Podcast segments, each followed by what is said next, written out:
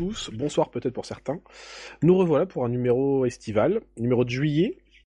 Après une petite pause en début d'année, euh, nous reprenons un, un rythme presque mensuel. hein. Je précise presque, on verra Oui. en fin de podcast pourquoi. Et, euh, et nous allons euh, aborder ce numéro de, ju- euh, de juillet euh, avec surtout de la bonne humeur, hein, parce qu'il n'y avait pas euh, 36 millions d'infos ces derniers temps. Et j'accueille, comme d'habitude, la même équipe, Elintia. Bonjour Elintia. Euh, salut à tous, salut à tous. Et bien évidemment Azura. Bonsoir à tous ou bonjour, hein, selon le moment où vous nous écoutez. Alors Azura, est-ce que tu arrives à, à sortir de cette période de sevrage euh, après des mois et des semaines sur euh, Fire Emblem?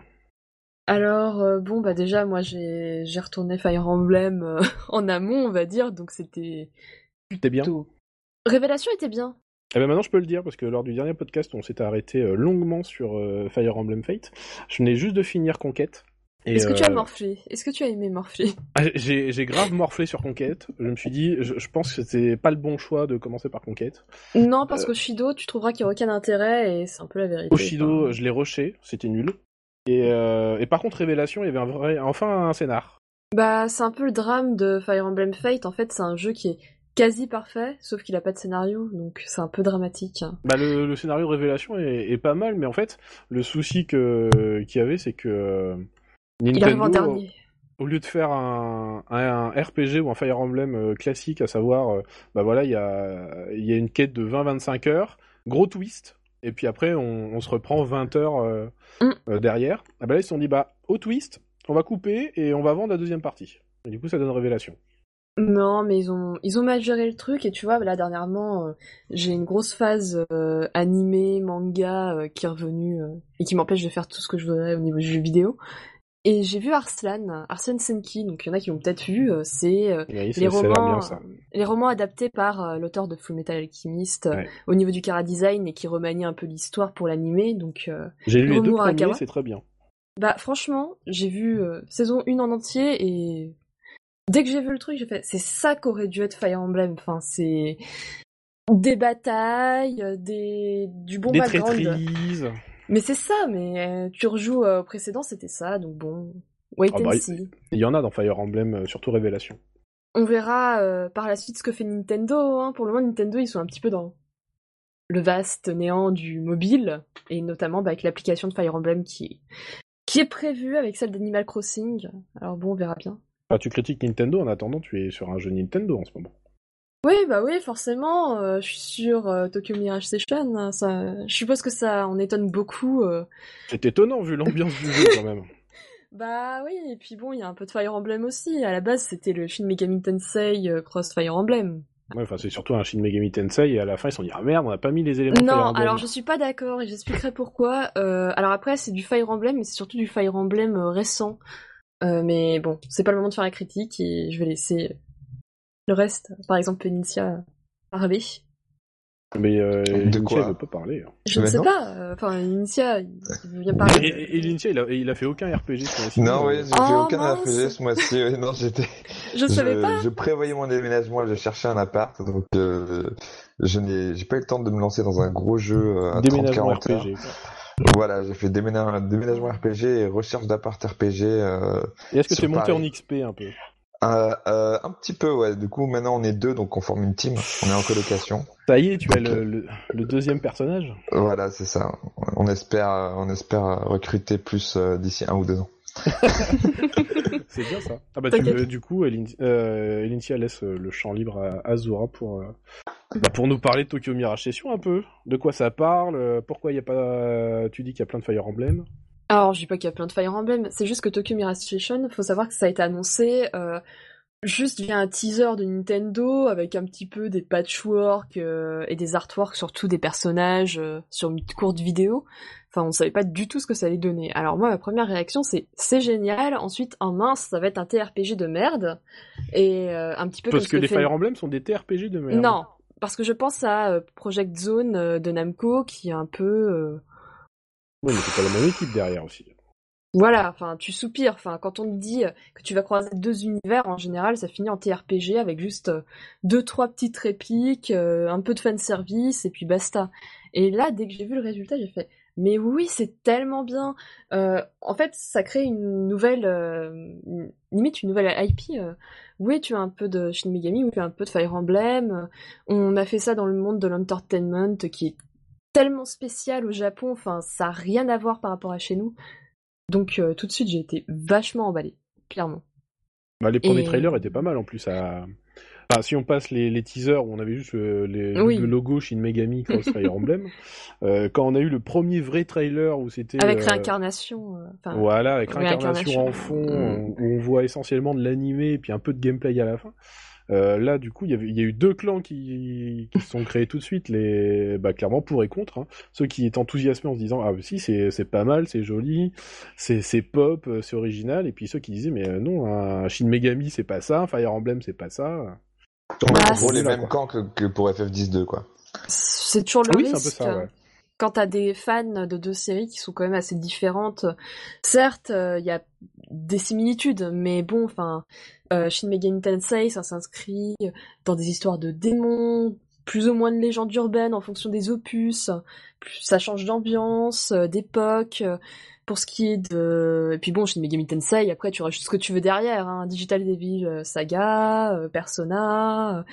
et après, t'as Fire Emblem, où là, ça reste grosso modo de la fantasy et euh, des histoires, bah, comme on disait en, en début de podcast, de trahison euh, et de scénarios à peu près bien huilés jusque récemment. Donc, euh, les combiner, c'était pas évident, et partir sur un terrain neutre par rapport aux deux séries, c'était euh, le plus intéressant. Et surtout, euh, le fait d'avoir... euh, tout refondu, on peut pas dire euh, parce que t'avais un autre truc euh, qui était sorti, c'était alors ce n'est pas un RPG, c'est le Layton versus Ace Attorney et là Ouais. c'est quand même la grosse déception. Enfin quand il joue, il est pas nul comme jeu, mais tu vois que la fusion a, a pas bien opéré en fait. Il y a eu un, il y a eu un problème. T'avais d'un côté toutes les phases Layton, d'un côté toutes les phases euh, Ace Attorney et les phases Ace Attorney, bah comme Ace Attorney c'est un petit peu moins vendeur en Europe par exemple, on va dire sur- si on se base sur l'échelle mondiale forcément c'était Layton qui était mis en avant. Enfin, mais c'est dommage. Là, enfin, moi je me sens pas lésée en tout cas. J'ai assez de clins d'œil à Fire Emblem et de. Bah du coup, comment ils ont réussi à faire ce mix dans, dans Tokyo Mirage Alors, je vais peut-être euh, raconter la base de, de l'histoire. Euh, c'est. euh, On va dire que le scénario, enfin, il est pas. C'est pas un scénario très profond. C'est. Mais ça suffit pour t'entraîner. T'as toujours envie d'avancer. C'est- deux amis, donc. euh, Ah, j'ai oublié le nom du héros, qui s'appelle Aoi. Euh, Tsubaki, je crois, un truc comme ça. Je ne sais plus le héros, euh, mais oui. euh, déjà, il s'appelle. Donc un héros bien japonais. Voilà, c'est ça. Et euh, son amie qui, elle, euh, veut devenir une idole. Enfin, elle, vit que pour ça. euh, on sait euh, très rapidement qu'il y a eu un événement dans sa vie. c'est la première scène hein, du jeu où il y a eu. Elle a été victime. Où elle est dans un opéra. Oui, voilà, C'est ça. ça. Elle assistait à une représentation d'opéra où était sa sœur, et euh, toutes les personnes qui étaient présentes, à part euh, elle, l'héroïne, ont disparu. Et euh, louche. Oui, tout à fait. On sent un peu de Shin Megami derrière. quand même. Et après, elle veut devenir une idol comme sa grande sœur euh, et euh, accessoirement la retrouver. Enfin bon. enfin. Après, la logique de l'héroïne entre retrouver sa sœur et devenir idol, euh, je sais pas où Oh, c'est ça se mignon. fait. C'est ça. D'ailleurs, l'héroïne est. Alors, j'aime pas trop sa voix japonaise parce qu'elle est assez crispante, mais sinon, elle est pas insupportable. euh, Même si elle est pleine de bonne volonté, enfin, un petit peu comme toutes les héroïnes qu'on a euh, dans le monde du JRPG. Mhm. Et bah, le héros, c'est un peu son souffre-douleur, quoi. Il va le su- la suivre dans... dans toutes les étapes qu'elle va traverser. euh, bon, elle va se faire kidnapper, il va aller dans cet autre monde, le monde où sont notamment les héros de Fire Emblem, pour la sauver. Et euh, bon, bah, on s'en doute, il va réussir. euh, et après, ils vont se faire repérer par une agence. Et comme ce qu'on retrouve dans tout bon manga ou euh, produit japonais, cette agence recrute des, des personnes qui ont des affinités avec le monde de l'idolsphère et euh, qui vont devoir récupérer des performas. Oui, il y a un vocabulaire très... Ah oui, donc, ils ont créé tout leur vocabulaire pour ce jeu. C'est ça. Donc euh, les performas, c'est différents éléments donc qui viennent de la Sphere, euh, qui sont des morceaux de monstres euh, et qui vont servir par la suite euh, à créer d'autres objets, donc à fusionner pour obtenir des armes. Donc t'as tout un petit système de fusion qui s'accompagne avec avec ça qui est assez simple. hein. De toute manière, le système de combat du jeu donc repose euh, avec euh, ces euh, Ouais, c'est de la TB celui-là. mm, Non. la... non, c'est vraiment du tour par Ah, c'est juste, juste du, du tour par tour. Oui. C'est plus, euh, tu vois, comme ce que t'as dans un Trail in the Sky. euh, Mm. T'as une barre en haut, t'as les différents positionnements de tes personnages et ceux des, des ennemis, et tu sais qui va attaquer quand. Ah oui, euh, c'était plus proche de. de... Comme Trail in the Sky, pour le coup.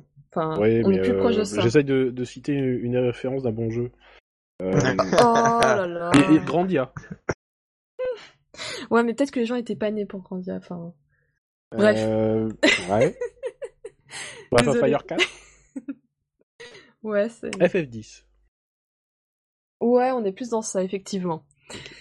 Mais euh, donc, euh, le scénario, voilà, c'est ces héros qui sont regroupés dans une agence et qui ont euh, des liens avec ces entités. euh. Alors, on retrouve, euh, bien entendu, on a vu dans le trailer euh, Chrome. Donc, C'est- Chrome, c'est. euh, héros Le du héros Fire Emblem. Awakening. Ah, de D'ailleurs, tu retrouves pas mal c'est ça ma question en fait, c'est que je l'avais vu dans Awakening, parce que j'avais juste fait les deux premières heures, mais je me posais la question s'il n'était pas déjà euh, présent dans d'autres Fire Emblem. et Non, qu'on non. réutilisait le nom Chrome. Par contre, ils ont dû payer cher au niveau du doublage parce que c'est Tomokazu qui, s'occupe de, de, de faire le seiyuu de Chrome. Et c'est un grand, grand seiyuu japonais qui fait Gintama, qui fait Mmh. d'autres personnes. Enfin, non, c'est. C'est un très bon seiyuu. D'ailleurs, en ce moment, je l'entends dans trois trucs différents. C'est un peu perturbant, euh, mais il a faim. C'est ça. Mais du coup, on n'est pas sûr de, de retrouver un Tokyo Mirage, parce que s'ils ont dépensé euh, des sommes folles dans, dans les doubleurs, euh, qu'ils ont mis des sommes folles dans le marketing, etc., puis que le jeu, pour le moment, euh, au Japon, en, en première semaine, il a fait un bide, Ouais, c'est un peu- c'est bah, un peu rude. enfin, je sais pas. Peut-être qu'il a fait un prix. Je, je connais pas les tarifs exacts de prix. ce milieu. J'en sais ça. rien. Non, c'est Nintendo, je fais une petite ristourne. C'est Vous êtes ça. sympa. Et du coup, Donc- ce- tout ce mélange-là, euh, euh, ça Alors- marche bien pour toi? Ça, ça colle pas? Alors- T'en es où d'ailleurs dans le jeu? Alors, euh, j'en suis euh, quatrième donjon, euh, mais c'est vrai que pour le côté Fire Emblem, c'est comme très le Fire Emblem Awakening. Enfin, tu le sens bien. Oui, tu retrouves, bah, C'est T'as celui qui a qu'un. marché. hein. t'as la Pégase de je ne sais plus quel opus. Je m'excuse d'avoir oublié le numéro. Et t'as également, par exemple, Virion. Alors là, par contre, j'ai fait OK, Virion Awakening. Enfin bref, le mec qui sert deux secondes. Ils ont un pas peu- réussi à foutre euh, Roy et Mart comme dans tous les Smash Bros. Hmm. non. T'as Tarja, mais Tarja, c'est un, un personnage qui a très bien marché au Japon, donc euh, c'est logique qu'on la retrouve. Mais même au niveau des boss, enfin les premiers que tu fais, c'est euh, la mage noire euh, Pégase euh, de Awakening, euh, Aversa, et Gangrel, mais ce boss, c'est... Si tu veux, depuis le début du jeu, t'as une montée en puissance qui est assez light. hein. Franchement, c'est la balade... tu, tu croises des monstres, t'apprends à maîtriser le gameplay. Et une fois que le jeu sait que tu as maîtrisé le gameplay, pouf, on t'envoie sur un boss et tu te prends un mur. Donc, je pense que toutes les personnes qui ont dit qu'il était très facile euh, n'ont fait que le début, ou sinon c'est que j'ai pas compris un truc. Mais Bah, moi, j'avais fait, euh, j'avais fait à sa sortie Jap juste les, le, j'avais commencé le deuxième donjon. T'as été mais, jusqu'à Gangrel, euh, tu sais, euh, t'as fait Awakening, c'est ce personnage euh, au charisme douteux. euh. J'ai pas fait Awakening justement. Ah Bah, maintenant bah, que j'ai fini Fate, euh, c'était, euh, je pense, un, un jeu que je vais faire, euh, Mm. qui, qui est remonté dans ma liste de jeux à faire, on va dire. Donc, Je m'y consacrerai dans les années à venir. Et pour les combats, t'as les personnages qui prennent une forme spéciale. Alors bon, tu peux acheter des tenues de scène pour changer les, les habits dans les combats, tout ça. Et ces, ces tenues euh, donnent forcément des pouvoirs. Les pouvoirs, tous ceux qui ont euh, fait euh, des euh, Shin Megami Tensei, ils les reconnaissent. Hein, c'est Zio, tout ça. euh. Et t'as aussi des attaques spéciales, t'as les sessions, qui sont lorsque tu attaques une faiblesse, quelqu'un d'autre va pouvoir réenchaîner derrière et ça va faire un enchaînement sur les trois personnages que t'as champ de bataille. Donc, euh, donc non, euh, franchement, c'est très très fluide. Le l'ambiance générale est très colorful en fait. Enfin, je sais pas comment le dire en français. C'est Oui, Plein en de fait, c'est- hyper coloré dans tous les sens. Coloré, coloré. non, mais c'est plus que coloré. C'est-à-dire, tu vois, c'est c'est pop. Voilà, chatoyant. C'est un bon mot. Et euh, Et c'est Lintia, il s'entraîne, quoi. Il a son dico sous la main, il fait oh, putain, faut que je trouve les. Il s'entraîne pour, En ses, pour ses, ses prochaines Passe le. TOEIC là bientôt. Ça. Non, mais même si le scénario est simple, t'as un bon feeling, les combats sont pas chiants, même quand il faut faire du level up, ça se fait bien, enfin, c'est très agréable. Et euh... enfin, Donc pas mal du tout, quoi. Franchement, moi je trouve que c'est un des meilleurs RPG de cette génération, ce qui... Ouh là là. Alors, des JRPG de cette génération sur console de salon, non, parce que... Ouais, il y en a pas beaucoup. Voilà. Donc, euh, c'est ça, il y a pas... Ah si, il y en a quand même beaucoup, hein. Mais euh, qui sortaient en Europe, il n'y en avait pas tant que ça, mais si maintenant tout arrive. Sur console de salon Ouais. Et euh, bon, T'as la B- Neptunia, monsieur. Alors la BO, Oh, euh, excuse-moi. alors, j'aurais juste quelque chose à rajouter quand même avant de, de conclure, c'est euh, que ceux qui sont allergiques au Japon, au- à l'univers de l'entertainment japonais, mais il faut même Ils pas qu'ils touchent, dessus parce que c'est faut- pour eux, quoi. il faut pas qu'ils y touchent parce que, enfin, dès le début du jeu, on t'explique pas ce que c'est, par exemple, Daitama. On T'as ton pote qui t'envoie un message qui apparaît donc sur ton gamepad. Tout ce qui est euh, messagerie téléphonique, euh, c'est sur le gamepad. T'as la map. C'est plutôt une Ce bonne qui- idée, ça. qui- Oui, ce qui est très sympa. Enfin, j'ai jamais autant utilisé le gamepad de ma vie dans un jeu. C'est que t'as pas joué avec Xenoblade. Euh, si, euh, bah oui, le gamepad c'était mon écran, donc euh, je m'en servais. Euh, Ah, c'est ah, c'est dommage. non, on en rediscutera à un autre moment de Xenoblade de toute manière. Enfin, pour moi, j'ai même pas fini le jeu. Bref, donc euh, on te dit oui, on se rejoint. à comment veux-tu dire après euh, conseiller des jeux, quoi La fille éprouve qu'elle a pas de goût. Ouais, Oh là là. Je Est-ce veux que tu ma... recommanderais aux fans de 10-2 De FF10-2 Pourquoi je recommanderais de... au fait, Mais Non, justement, mais- est-ce que tu le mais- recommanderais Est-ce que tu le recommanderais aux fans de FF10-2 Parce que j'ai vraiment l'impression que c'est la même ambiance, idol, J-pop, Ah etc. non, non, non, non, non, non, non, non, non, non. Là, il y a un scénario, et là, t'as pas des gourdasses qui vont faire « Oh mon dieu, il faut faire un massage Euh, Donc si, non. Si, si. Euh, la- Au début, l'héroïne, euh, elle est un peu gourde. !» Bon, Elle passe l'héro- son casting, elle est bien gourde. l'héroïne, elle est gentille. Ah, elle est gourde comme dans le sud? Ouais, elle est gourde. Non, l'héroïne, elle est... Franchement, c'est pas la pire. Enfin, t'as Colette dans Tales of Symphonia. euh, Je pense qu'une fois que t'as connu Colette, tu On vois, tu te remets de tout. Mais euh, bon, alors l'OST, euh, tous les passages qui sont chantés sont très agréables. Enfin, moi, je suis... euh, J'aime tout ce qui est J-pop, donc euh, voilà, enfin, j'ai Ah pas bon de soucis. Mais euh, c'est vrai que si t'es pas euh, un tant soit peu... Sensible dire, à la culture jap. Ouais, ça risque de poser problème. Mais sinon, bah, le système de combat est très bon, donc c'est bien huilé comme tous les Shin Megami Tensei. Euh, après, oui, j'ai pas beaucoup parlé de Fire Emblem, mais c'est plus dans le côté. euh, C'est dans le côté donjon. C'est omniprésent, disons. L'univers est omniprésent. Ouais, dans le côté donjon, côté bestiaire. Euh... Non, pas trop, mais le bestiaire est, est spécial. hein. Alors, le bestiaire, de, le bestiaire de Star Ocean 5, Vidoc, ça, il est pas, il est plutôt pas mal. Il est comment Alincia euh, en a marre de la culture pop. ouais. Ouais, je... Oh là là. Attends, j'ai Le- pas chanté le titre du jeu. euh. Non, ça va Non, aller. c'est bon. On peut faire Je ça préfère que Vidoc me parle d'un autre Non, tu, tu, étron, tu le euh, feras, tu le feras plus tard et puis on le mettra en making of. ah, voilà, exactement. Eh ben si, vas-y coupe ton micro, enregistre-toi dans une autre salle et puis. euh, Mais c'est très positif en tout cas, ça fait du bien de parler sur un jeu. Oui, bah il suffit de jouer à Star Ocean 5. Non, Alors, euh, non, ça râle un peu quand même sur Star Ocean 5 parce que Star Ocean 5 ils nous l'ont quand même vendu euh, Square Enix comme étant. euh, Star Le- Ocean 3-2. Ouais, c'est ça. le euh, reboot, la Vous avez pas aimé le renaissance. 4 Ok, on vous a entendu, on vous fait un, un, un 3 bis, quoi.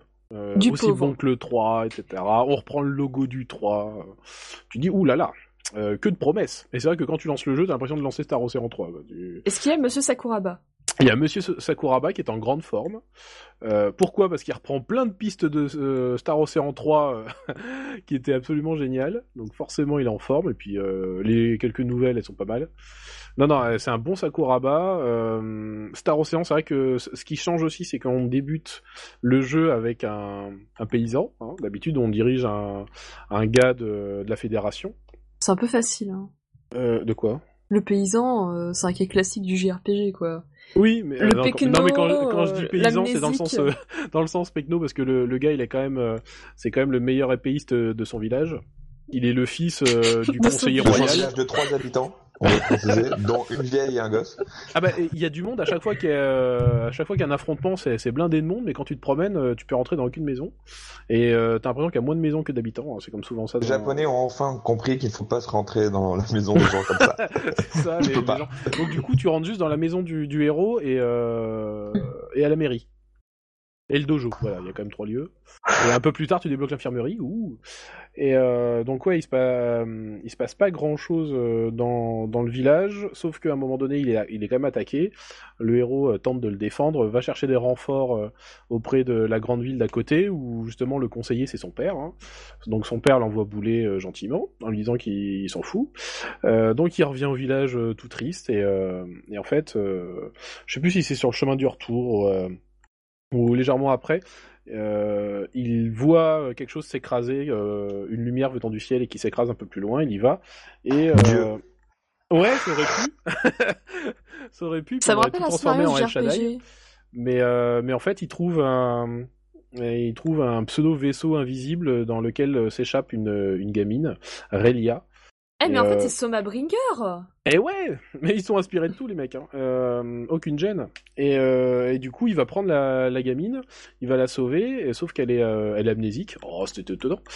Et et ils vont vite découvrir que c'est pas une gamine comme les autres, Comme et, toujours. évidemment, que ça va faire intervenir parce que lui, il est juste sur sa petite planète tranquillou, hein, Fake Reed, je crois, Fake Reed 4. Et, euh, et en fait, C'est ça la faire planète ou le héros? Reed, c'est la planète. Reed 4. Et, euh, et en fait, ça va faire intervenir la Fédération, ça va faire intervenir euh, l'Empire Chronos aussi, qui est, euh, qui est l'antagoniste de la Fédération. Enfin, l'antagoniste, ils ont signé un traité de paix, mais voilà, on sait ce que c'est la paix. Et, et donc, forcément, ça, ça va être un conflit intergalactique qui va s'ouvrir. En... Alors moi je l'ai fini en 20h30, donc euh, pour un Star Océan euh, c'est limite du scandale. Ouais, là, j'en suis à 20h30 en, 20h. pre- en prenant mon temps. J'en suis à 20h de mon côté, tu vois, euh, et j'ai pas fini, hein. Sur euh, Tokyo Mirage. Bah oui, mais un JRPG en général, euh, Tu en... n'es pas le centre du monde, Azoir. en dessous de 30-35 en général, euh, bah tu, tu râles et c'est assez rare quand même un, un bon JRPG. euh, Sauf s'il y a une vraie, un vrai intérêt euh, à la replay value. Ah, tu à veux dire que. Valkyrie Profile, c'est nul? Ouais, T'as Shadow... T'as Shadowhearts aussi qui fait un peu moins de. ouais, bah il y a Nier, il y a, enfin il y a, y a plein de, de RPG tout pourris là comme ça qui font moins de 35 heures. Mais en général, ce sont des jeux qui encouragent à aller refaire, parce qu'il y a plusieurs fins, parce qu'il y a des trucs comme ça. Là, il y a également plusieurs fins. euh, Ah bon? De Star Ocean 5. Oui. Enfin, euh, plusieurs fins, c'est juste la, la scène post-générique en fonction des affinités que tu as avec les personnages, tu le vois avec un, tu vois un personnage différent. Ah oui, d'accord, ils se euh, marient en fonction de la personne, quoi, c'est ça. Ok. Euh, Enfin, ils se marient. Alors, il y a une scène, en effet, euh, sans trop de spoil, euh, où euh, il y a un peu de ça, mais euh, je sais pas trop avec les autres. Moi, j'en- moi j'ai eu qu'une fin, hein. je me suis pas amusé à les refaire, mais peut-être que je le ferai quand même pour en voir, euh, pour en voir d'autres. Sinon, Euh, il y a YouTube. hein. Euh, pff, non, j'aime pas ça, moi. Ouais, je suis, vieille, je suis un peu vieille, euh, vieille époque. Et euh, j'aime bien les refaire. Vieux tout euh, court. Euh, donc là, c'était un peu la déception euh, parce que le scénario de Star Ocean euh, est un peu, euh, un peu expédié. C'est-à-dire que il commence à décoller jusqu'à la, la dizaine d'heures, il stagne et puis après, ça s'effondre vite devant des, des ennemis assez peu charismatiques. Ouais, c'est bien, c'est mieux que Xenoblade X déjà, donc. Euh. Hum, alors c'est vrai qu'en termes de scénario, euh, je pense qu'ils se valent, euh, sinon euh, si ce n'est Star Ocean meilleur, euh, avec plus de scènes. Maintenant, il y a vraiment beaucoup de choses autour. Star Ocean, c'est très guidé. C'est, euh, que je dise pas de bêtises, euh, trois villes, en sachant que. Ah oui, quand euh, même. en sachant que dans les villes, bah, comme je vous disais, dans le village de Stal, euh, voilà, il y a, il y a quatre, euh, quatre trucs qu'on visite. Et je compte pas l'auberge. Et euh, dans les autres, euh, je crois qu'il y, a, il y en a un, il y a peut-être même que l'auberge. Euh, donc il y a vraiment pas Ah, la grand-chose. tristesse. Après, tu Euh, vois, moi, ça m'avait pas gêné dans Final Fantasy XIII, hein, donc. euh, Non, bah voilà, dans FF13 c'était ça. Ah bah tiens, c'est bien que tu parles de FF13 parce que euh, dans Star Ocean 5, ils ont mis quelque chose euh, en avant et ils l'ont vraiment mis en avant pendant la promo. Et, et là dans le jeu, c'est direct, ça, enfin ça choque un peu. C'est le fait qu'il y ait très très peu de cinématiques. Donc en fait, ils voulaient, soi-disant, hein, mais moi je pense que c'est pour des, plutôt des questions de coût. Euh, ils voulaient que euh, les, les, cinématiques, mais tout ce qui est dialogue, etc., euh, ne coupent pas euh, la fluidité du jeu. Donc pas, qu'on soit pas stoppé par des scènes sans arrêt, mais que les dialogues soient au sein du jeu. Donc on, on voit souvent les personnages dialoguer entre eux lorsqu'on se promène dans les plaines. Un peu comme dans The Last Story. Ouais, alors ça par contre c'est pas mal. Par contre, ce qui est un peu dommage, c'est que euh, lorsqu'il y a des vraiment vraiment des scènes clés, des, morts, etc. Ben ils le font toujours pas la, la scène euh, la scène cinématique. Et alors ça perd énormément en impact. Euh, Donc genre tu te promènes dans un couloir de donjon et là t'as un mec qui meurt comme une merde quoi. Alors, c'est fini. Non non mais en fait tu vas alors ce qu'ils ont fait c'est que quand il y a une scène qui se déclenche ça crée un périmètre euh, invisible autour de ton personnage sauf si tu, tu tentes d'en sortir et du coup il te le signale avec un, un petit laser rouge pour te montrer qu'il y a une limite. Et euh, donc tu peux continuer à diriger euh, le héros qui s'appelle Fidel. Oh non. Oui. Euh, mais On dirait un. Et euh, tu peux continuer à le diriger. Et en fait, la scène se déroule à côté. Donc toi, tu peux très bien tourner le dos euh, c'est personnage. nul à chier. Euh, et Bah, euh, c'est clairement un problème de budget parce que lorsque tu fais une scène cinématique, il faut des animateurs, il faut au moins des gens pour tenir une caméra, Ah, mais dans le une générique fausse de- caméra. dans le générique, il y a toute une équipe de, enfin même plusieurs équipes de motion capture. Hein. Mais alors, il y a des scènes qui sont vraiment impressionnantes. Ah, Ils en font quand même quelques-unes, mais euh, globalement, euh, s'il y en a une dizaine sur les, sur la, la vingtaine d'heures, c'est le bout du monde. La plupart du temps, c'est euh, c'est vraiment de la, du dialogue euh, au sein du jeu, donc tu peux très bien te promener. Alors, il y a des moments où tu vois que c'est quand même, ils ont essayé de faire en sorte que le, s'il y a un personnage qui te parle et, euh, et que toi t'es sur euh, son flanc gauche, par exemple, le personnage va quand même se tourner et te regarder. Mais c'est ça, coupe tout quoi. Donc c'est un peu dommage ça clairement euh, parce qu'à côté de ça c'est un vrai Star Ocean donc c'est un Star Ocean avec des combats super dynamiques avec un système de rôle qui est plutôt sympa sur les personnages où ils peuvent chacun peut avoir quatre rôles qui qui s'additionnent il y a tout ce qui est généra- euh, création d'objets il y a toujours bon là c'est aussi c'est un peu cheap c'est à dire que on peut faire de la synthèse d'objets de la cuisine de la pêche du euh, de l'excavation, on peut faire plein de choses, mais par contre, il n'y a pas d'in- il y a pas d'animation derrière. C'est, euh, ça se passe dans un menu ou euh, Ouais, hyper austère. ça- et, euh, ça, tu vois, je trouve pas que ce soit problématique.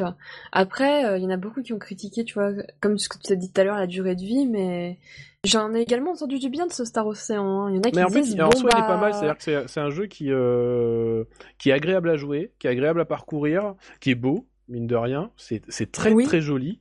Euh, surtout les, surtout les environnements, les villes sont superbes. Après, c'est toujours la douche froide quand on se rend compte qu'elles sont minuscules.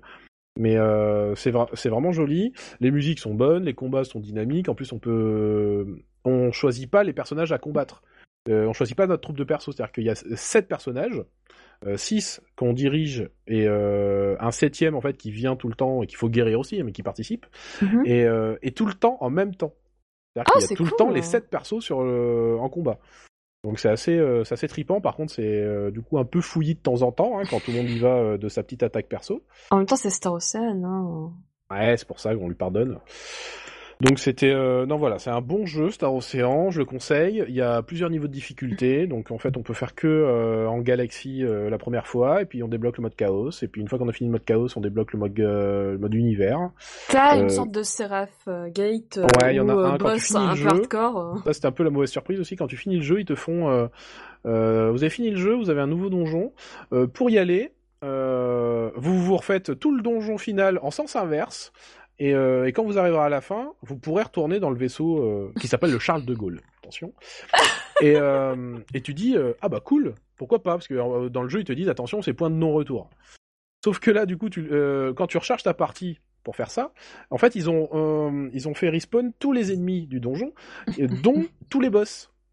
Oh, c'est Donc trop il faut se refaire tous les boss dans le sens inverse. Évidemment, t'as pas eu le temps d'aller dans une auberge et tout pour, pour te soigner, je pense. Ah bien, bien évidemment. Sinon ça serait pas drôle. Donc euh, c'est un peu couillon. Euh, j'avais fait un donjon aussi. C'est là où tu vois qu'il y a des problèmes de test et de finition. C'est que j'avais fait un donjon pareil. Je suis arrivé euh, face au boss. Il me restait deux persos sur 7 J'avais plus de, je pouvais plus le ressusciter les autres à rien. Je me dis merde. Bon bah, c'est pas grave. Je vais quitter le donjon. Non, ton communiteur. com- commutateur, je crois qu'ils appellent ça, ou communicateur, je sais plus, qui te permet de te téléporter, il marche pas dans le donjon, et, et tous les ennemis ils respawn en fait au fur et à mesure. Du coup, euh, tu veux faire le machine arrière, bah tu peux pas, tu te retapes les boss. Donc, Euh, euh, les souviens- sous-boss. C'est de la sauvegarde euh, Donc t'es n'importe obligé quand d'avoir- de ou bien point avoir de fait une petite sauvegarde avant. Sinon t'as l'air con. Bah en même temps, si t'es habitué au vieux JRPG, euh, tu le fais tout Et, le temps. et la fuite ne marche que si tu ne te fais pas taper pendant que tu fuis. Mais euh, ouais, les Bah- ennemis vont très vite, les ennemis te voient tout le temps. C'était comme avant, non Ça, euh, enfin en tout cas. Dans... Oui, mais en fait, euh, sur un Tales of ou sur un Star Ocean, les anciens, tu pouvais, t'avais des grandes marches pour euh, pour aller d'un bout à l'autre d'une pièce et tu pouvais te planquer pendant que les autres se faisaient tabasser pendant que tu fuyais. Là, euh, les les les arènes sont plus petites Ah ouais. et, euh, et du coup, tu te fais tabasser plus vite. En tout cas, dans le dernier donjon, parce que je l'ai fait, euh, je, je l'ai fait euh, la veille de ce podcast. Mhm. euh, le dernier donjon, mais tu n'as pas de grande arène, donc euh, tu galères un peu plus. tu si l'as tu fait veux fuir. en... en quelle langue euh Ah non, enfin, je dis le dernier donjon, le donjon dont je parlais. euh, euh, ceux qui verront, c'est un temple euh, vers la fin du jeu. Tu l'as euh, fait en japonais ou en Non, parce que comme il sortait en France peu de temps après, je me suis dit que j'allais attendre. euh, surtout qu'en plus, euh, euh, il est pas cher. il- Enfin, moi, je l'ai eu à 39 euros. euh, T'as pété de la livre Le jour de son lancement chez Carrefour, tout simplement. Ah, hein. d'accord. Pourquoi aller euh, taper euh, en dehors Et euh, donc, il est en voix anglaise-japonaise au choix Mhm. et euh, sous-titré français. Voilà.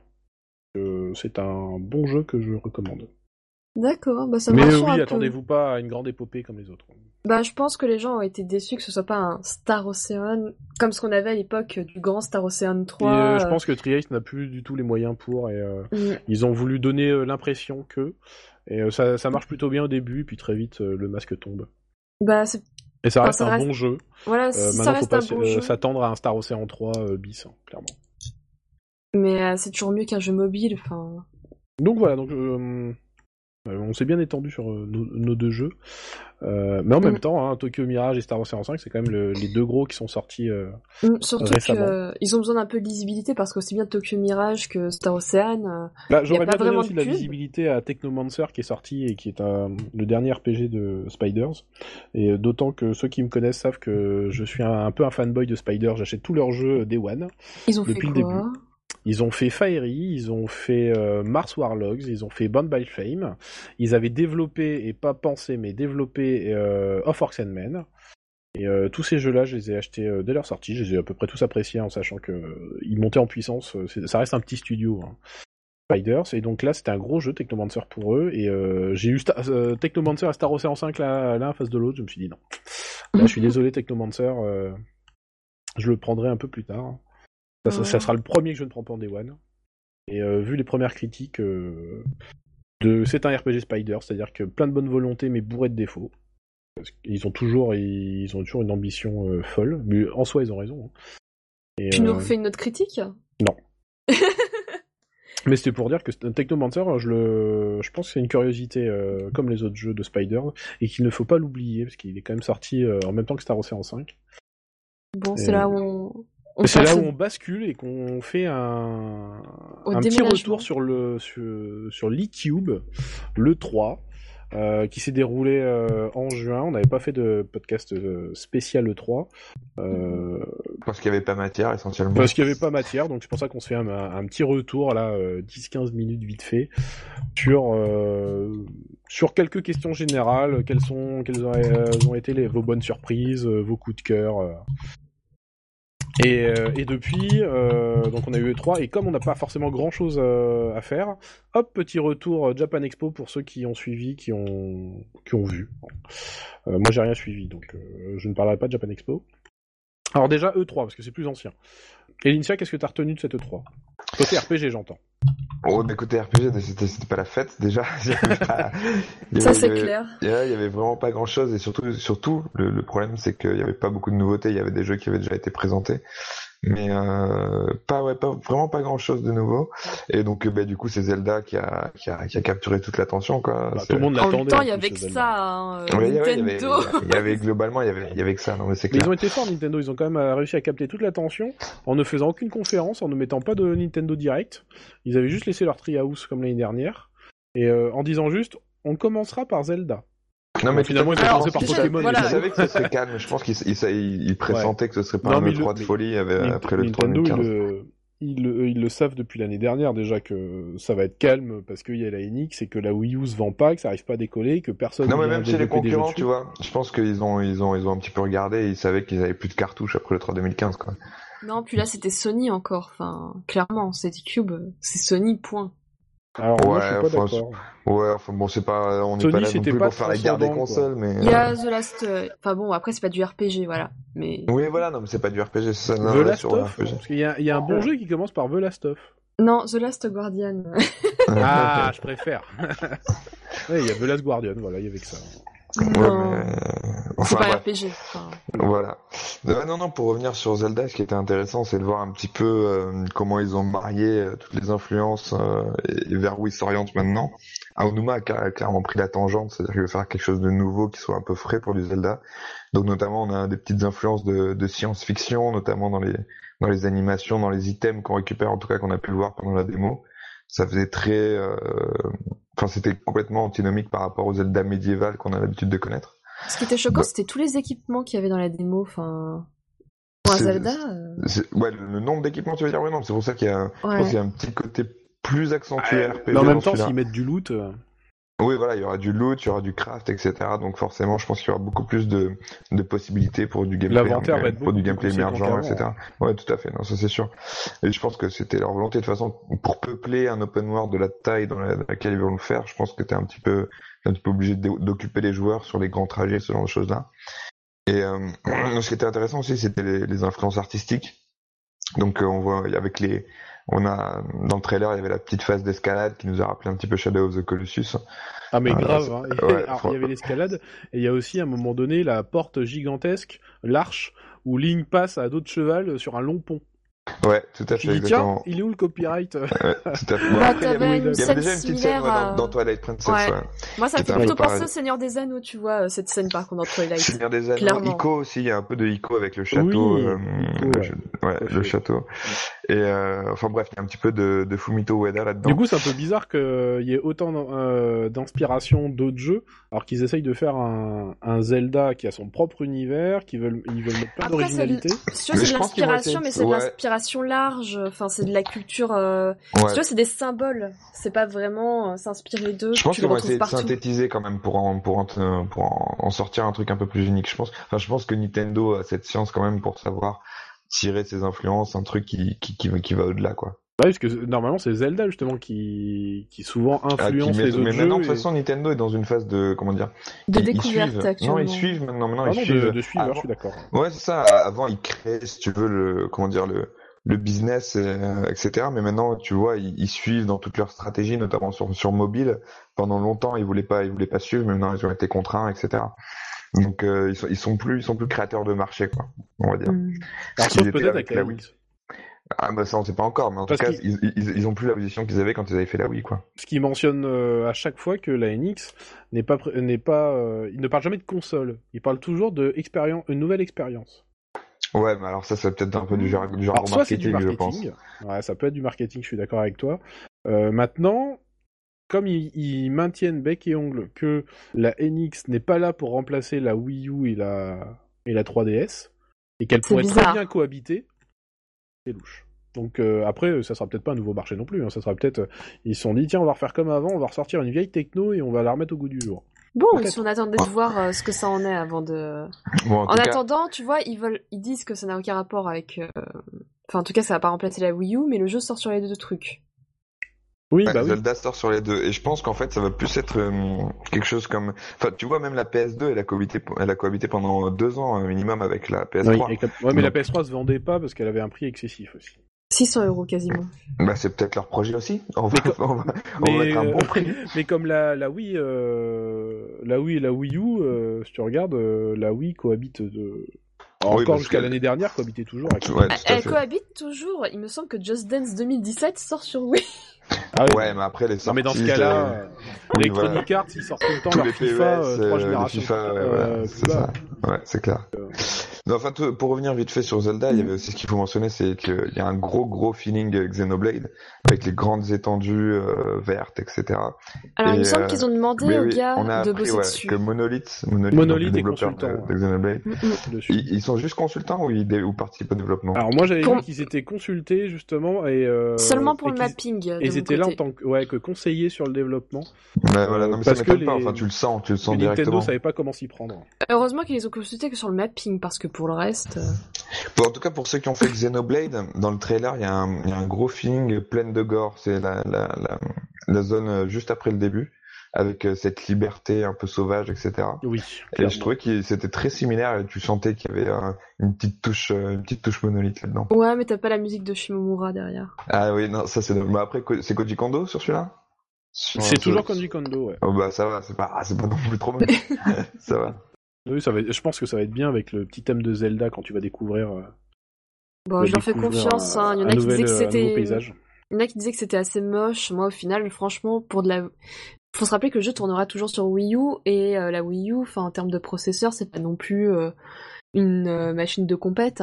Donc euh, Ouais, enfin quand Maintenant, je pense que les développeurs ça avaient beaucoup plus à gérer les différentiels de puissance entre euh, deux consoles de génération et à mieux les exploiter. Quand tu revois les versions, Mm. les versions remastered, par exemple, sur PS4 de jeux machin, tu vois quand même qu'ils arrivent, même si, si le jeu à la base tourne sur une ancienne console, ils arrivent à exploiter le potentiel de la dite console pour en faire quelque chose d'autre, tu vois. Ah non, mais ce que je dis, c'est ceux qui râlaient surtout sur euh, les graphismes, alors que moi, enfin, ça me va tout à fait, et surtout, euh, t'as des nuages. Moi, ça m'a... Alors, franchement, c'est ce qui m'a le plus choqué, c'est que t'as l'ombre des nuages sur la plaine, et ça, c'est... Enfin, je trouve ça super bien. Ah, c'est quand même pas nouveau, ça. Putain, Tu ils vois- faisaient ça déjà sur Xenoblade, c'est incroyable. Tu le vois pas souvent. Dans Xenoblade. Bah... Ouais, mais même dans d'autres jeux de la production, je pense à Rage, par exemple, c'est un FPS, mais enfin, Bah, pff, Rage... euh, Après, Mais a- je veux, je veux Là, dire, ce on, genre on a des nuages dans un déjà. bon jeu, pardon, excusez-moi, voilà. D'accord, ok. Bon, c'est le détail non. du podcast euh, Non, non. important. On a des nuages dans un bon On jeu. parle que de Non, jeu. mais quand tu vois, en fait, l'environnement, l'environnement, a- on a l'impression qu'il y a de la vie. C'est, c'est super agréable. Et puis, euh, bon, alors par contre, c'est vrai qu'il n'y a pas eu trop de diversité pendant les démos, mais c'est des démos. Euh, même pour toute cette histoire de vie, Nintendo est revenu dessus et a dit que euh, il voulait pas trop en montrer. Et déjà, je trouve qu'ils en ont beaucoup montré. Euh, on a vu pas mal d'accessoires. On a vu l'espèce de de cap euh, pour euh, planer un petit peu comme on faisait avec la feuille euh, Mojo. On a vu également le gantelet métallique qui permettait de déplacer des grosses plateformes. Je pense qu'il y aura pas mal de choses à porter. euh. Alors ils veulent, tu vois qu'ils utilisent un peu le gamepad. Et d'ailleurs tu te poses la question, bah Enix, le gamepad, il est compatible entre les deux consoles. Enfin, en fait, plus t'en vois sur le Zelda, Techno, avec la techno qu'ils ont investi là-dedans, je pense, ça, enfin, ça c'est des spéculations, mais je pense qu'ils vont quand même faire une sorte de rétrocompatibilité ou autre chose, quoi. Bah, tu te poses pas mal de questions en fait. Plus tu te renseignes sur ce Zelda, plus tu te renseignes sur les jeux qui vont sortir, on va dire Cross Enix, euh, ou même par Ah, exemple, mais il y aura que. que lui, hein, cherche pas. Mais bah t'as Dragon Quest hein, qui a Ouais, il été y a annoncé. Dragon Quest aussi, ouais. Donc euh, Il a annoncé sur Wii U? euh, sur NX. Oui, sur NX, mais euh, NX, 3DS et euh, PS4. Non mais tu vois quand tu compares tout ce qui va sortir sur la NX actuellement, donc le Zelda plus le Dragon Quest, tu... Enfin, le Dragon Quest, on sait pas si c'est la version euh, PS4 oui ou c'est ça. 3DS. hein. Donc en fait, euh, tant que Nintendo n'a pas fait de mouvement vis-à-vis de la NX, on est toujours un peu dans le flou quoi qu'il arrive. On est juste rassuré de voir que le Zelda en fait il part, il part dans la bonne direction euh, et que euh, tout le monde sera très content de de, de le voir arriver. euh. Quand déjà en 2017 c'est ça premier premier semestre. Normalement, euh, Début 2010, début, moi j'avais noté mars. 2017. moi. Ouais. Ouais, bah c'est normalement c'est le jeu de sortie de De la NX. euh, il a été retardé sur Wii U pour ça, ça c'est un peu dégueulasse quand même. Mais. Euh, Bah non, écoute, ça avait euh, porté bonheur à la Wii. je vois pas Ouais, mais ils auraient pu le sortir en avance sur Wii U, tu vois, au moins pour Et, tous les gens du qui coup, ont une quel Wii sera l'intérêt d'acheter la NX Bah ils auront d'autres jeux, hein. Nintendo ils peuvent se bouger les fesses, hein. c'est pas une petite firme. Hein. Oui, bah soi-disant que justement, il y aura le plus gros line-up. Ouais. euh, J'espère On qu'ils vont attend. inviter des éditeurs tiers, surtout. Ils vont pas refaire la même, la même connerie que la Wii U. Il y a pas Ça bien. Evil qui court dessus, euh, j'en sais rien. Non. Non, non, sont- euh, le, le 7, il est que sur euh, PC, PS4, euh, Xbox Je dis FF15 dans le line-up de la NX. Non, non. Il- Ah bah Square Enix a annoncé cette semaine dans une interview qu'il n'avait aucun plan de, de portage FF15 vers euh, NX à l'heure actuelle. Pff, Comment tu m'as coupé la chic là? Ah Attention, monsieur. Enfin bon. En tout cas, l'e-cube, euh, bah, comme euh, Elincia, moi ça a été beaucoup le Zelda. Un petit peu trop de Zelda d'ailleurs. Enfin, au bout d'un moment, fallait couper le treehouse. Tu voyais euh, certains sites, euh, ou même t'as plusieurs podcasts qui faisaient des, des directs qui en pouvaient plus de Zelda qui, qui étaient Mais avec ça, hein, c'était tragique pour les journalistes, ils étaient obligés. Hein. C'est vrai. Et si Ah tu bah- veux, autant au treehouse, ils essayaient de combler, qu'ils comblaient encore dans les directs de podcast. C'est Bah justement, les plains. euh, tu dis qu'avec ça, euh, il y avait vraiment que ça, pas de, Après, t'as pas de petit titre. FF15, pas de euh, pas de FF Persona. Bah, Oh non. FF15, il y a eu de... Enfin, après, euh, je- pour moi, je suis le conducteur, mais oui, FF15, on a eu l'annonce de la VR dans FF15 avec Pronto. Donc, si vous n'avez pas la tronche de Pronto comme moi, vous pouvez jouer en VR. Mais... mais c'est un peu dramatique, quoi. Alors justement, euh, cette démo, enfin ce trailer, en fait, c'était euh, carrément un trailer. euh, je trouve qu'il est un peu symptomatique de cette 3 et des démos qu'il y a eu. Euh, à savoir, euh, on a l'impression que les gars qui présentent les jeux ne savent pas jouer ou ou le système est trop complexe. C'est-à-dire qu'on a vu les démos d'FF15 et de Scaleband euh, durant la conférence Microsoft, c'était lamentable. Ils ont voulu nous mettre des gros boss, les gars ils ont pas réussi à s'en sortir, ils sont pris des tollés.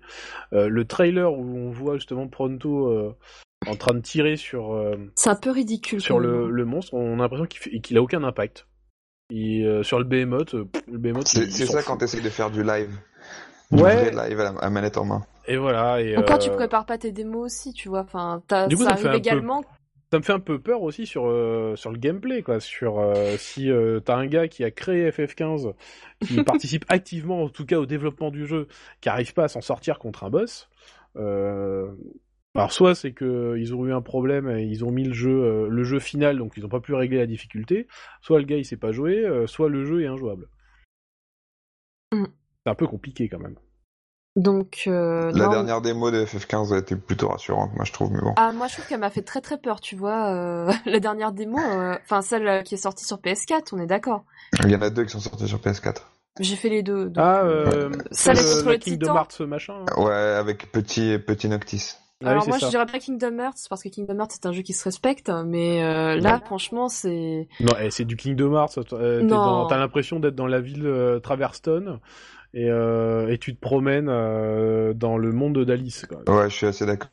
Mais mis à part ça enfin Kingdom cette démo pour moi elle était assez inutile enfin clairement euh, le début de la démo c'est tu changes le temps Mais attention non, elle est pas inutile, elle sera même pas dans le jeu en plus. bref je ne répéterai pas ça C'est un Mais- complément du jeu. mais moi quand j'ai fait le, euh, le combat contre le titan alors hormis le titan aura trois phases blablabla alors déjà les menus mais faites quelque chose c'est trop petit c'est pourtant Ah, j'ai mais- pas de problème de vue Euh, Ouais, mais t'as une télé trop petite.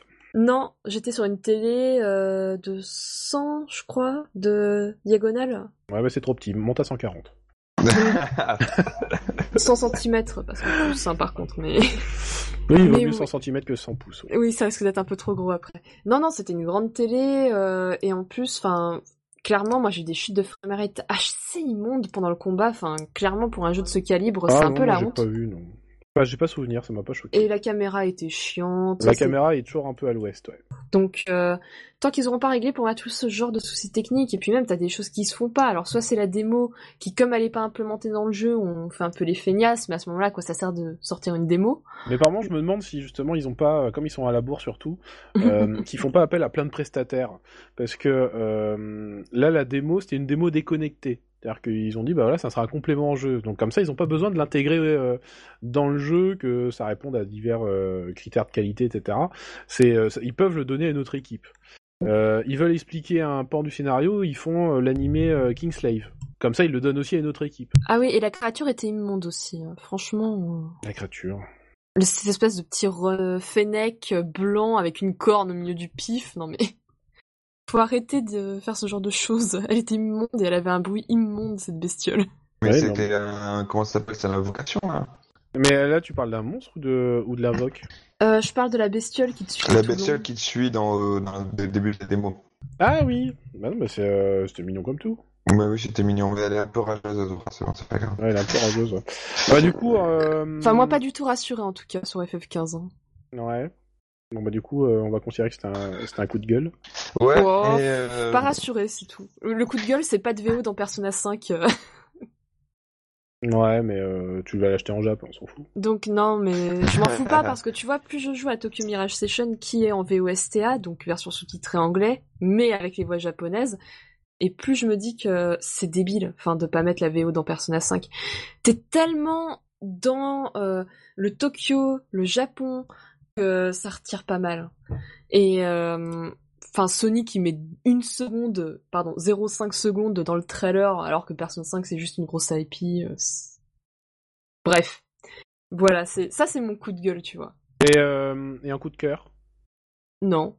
T'as pas de Si, il y, avait un petit peu de Nier euh, Automata, Il y mais avait voilà du quoi. Nier, ouais, il y avait un petit boss. Ah, hein. du coup, c'est Lincia qui était content. là. Ouais, j'étais content. Ouais, Ouais, j'étais content, content. mais c'était vraiment, c'était la petite friandise pour pour caler la dalle. Ah, quoi, mais moi, je te vois déjà sourire, là. Pas grand chose, tu vois, c'est un petit peu Sourire jusqu'aux oreilles, là, petit regard... euh, Ouais, c'est rien.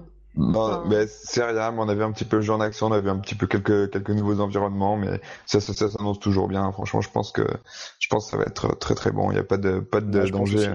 Il y a pas de danger. Ouais, Même Non, si ça que- ressemble quand même beaucoup plus à un Bayonetta que... Ouais, ben c'est la touche RPG, Platinum du coup que t'as, et c'est peut-être pas, c'est peut-être pas plus mal, mais ils, ils ont dit qu'il y aurait quand même des, euh, des, des features RPG qui seraient assez lourdes. Ouais, tu Donc, gagneras euh, des points d'expérience, tu Ouais, équiper bon, une de arme. toute façon même dans Nier, c'était pas folichon non plus. Quoi. C'était Non, c'est vrai. Il y avait pas des grosses grosses euh, features RPG. J'attends d'en voir plus, moi, pour Il y a être juste- ça, a, ça juste été repoussé début 2017 et ça, limite, ça me rassure parce que du coup, comme ça, ils prennent le temps, ils font le jeu tranquillement. Ils acceptent le contrat d'un autre éditeur tiers, ils font un autre jeu en parallèle.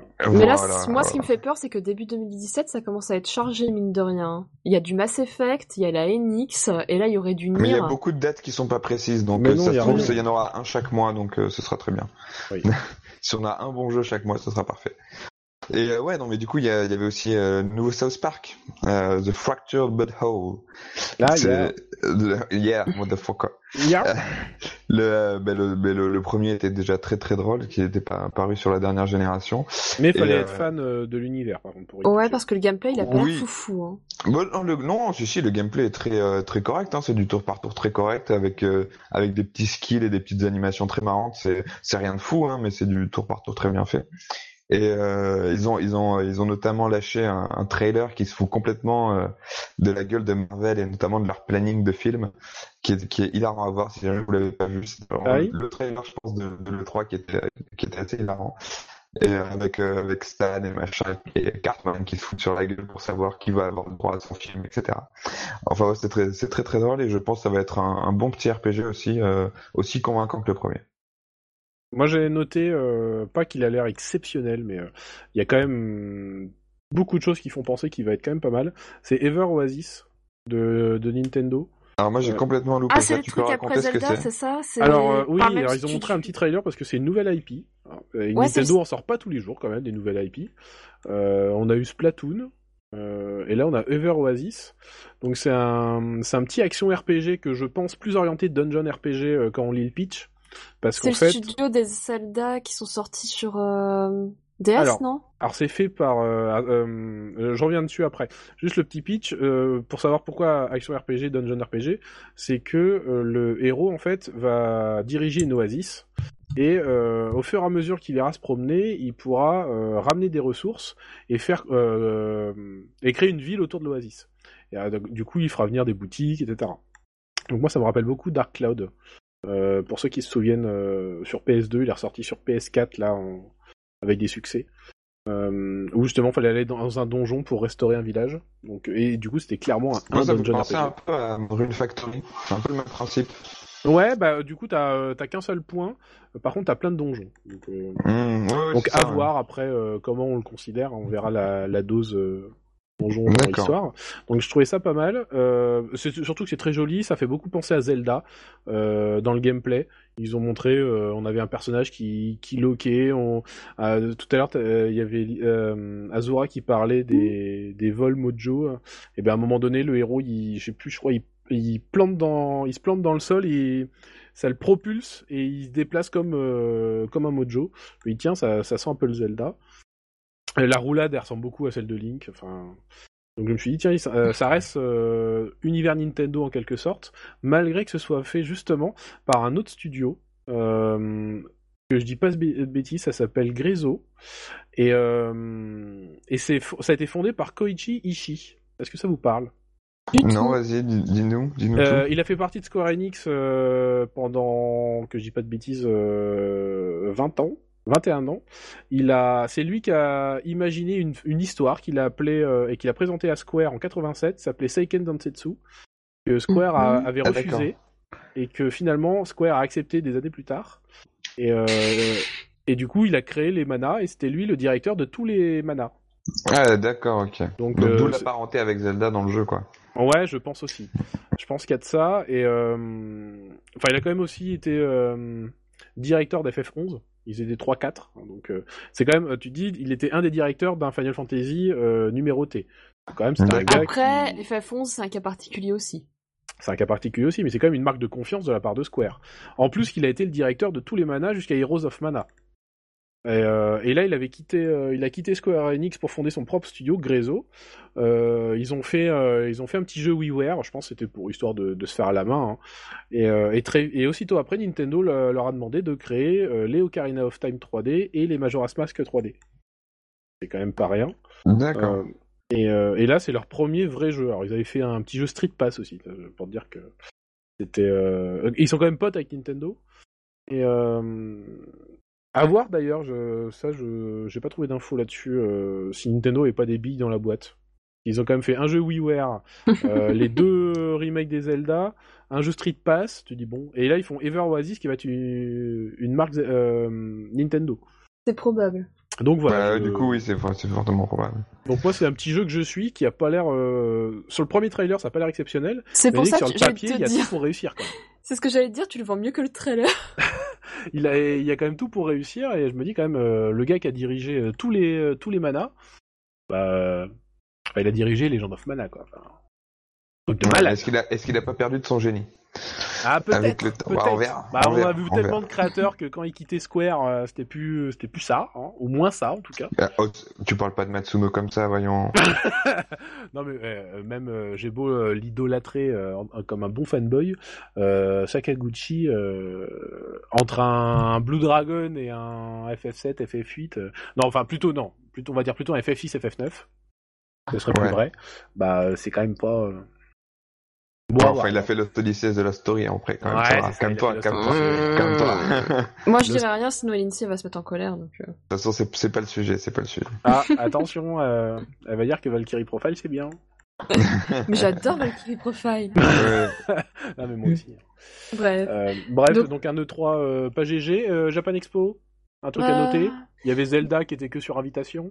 Bah oui, alors ça, c'est un peu la tristesse. Mais bon, vu comment le, stand- euh, le stand de Nintendo était pris d'assaut, euh, c'est peut-être un peu logique également qui. Mais je sais que les dé... alors d'après ce qu'on m'a dit, les démos euh, duraient 30 minutes. Est-ce qu'il aurait pas valu couper ces démos en deux et me faire passer plus de gens? Mais bon. C'est Nintendo, ils gèrent comme ils veulent. Ah, c'est Euh, Nintendo, c'est la Japan Expo. Après, t'avais des plusieurs euh, spots comme d'habitude où t'avais des gens en test. Euh, T'avais notamment euh, euh, bah, le Tokyo Mirage Session. Il y avait quand même des gens qui jouaient, même si c'était en VOSTA.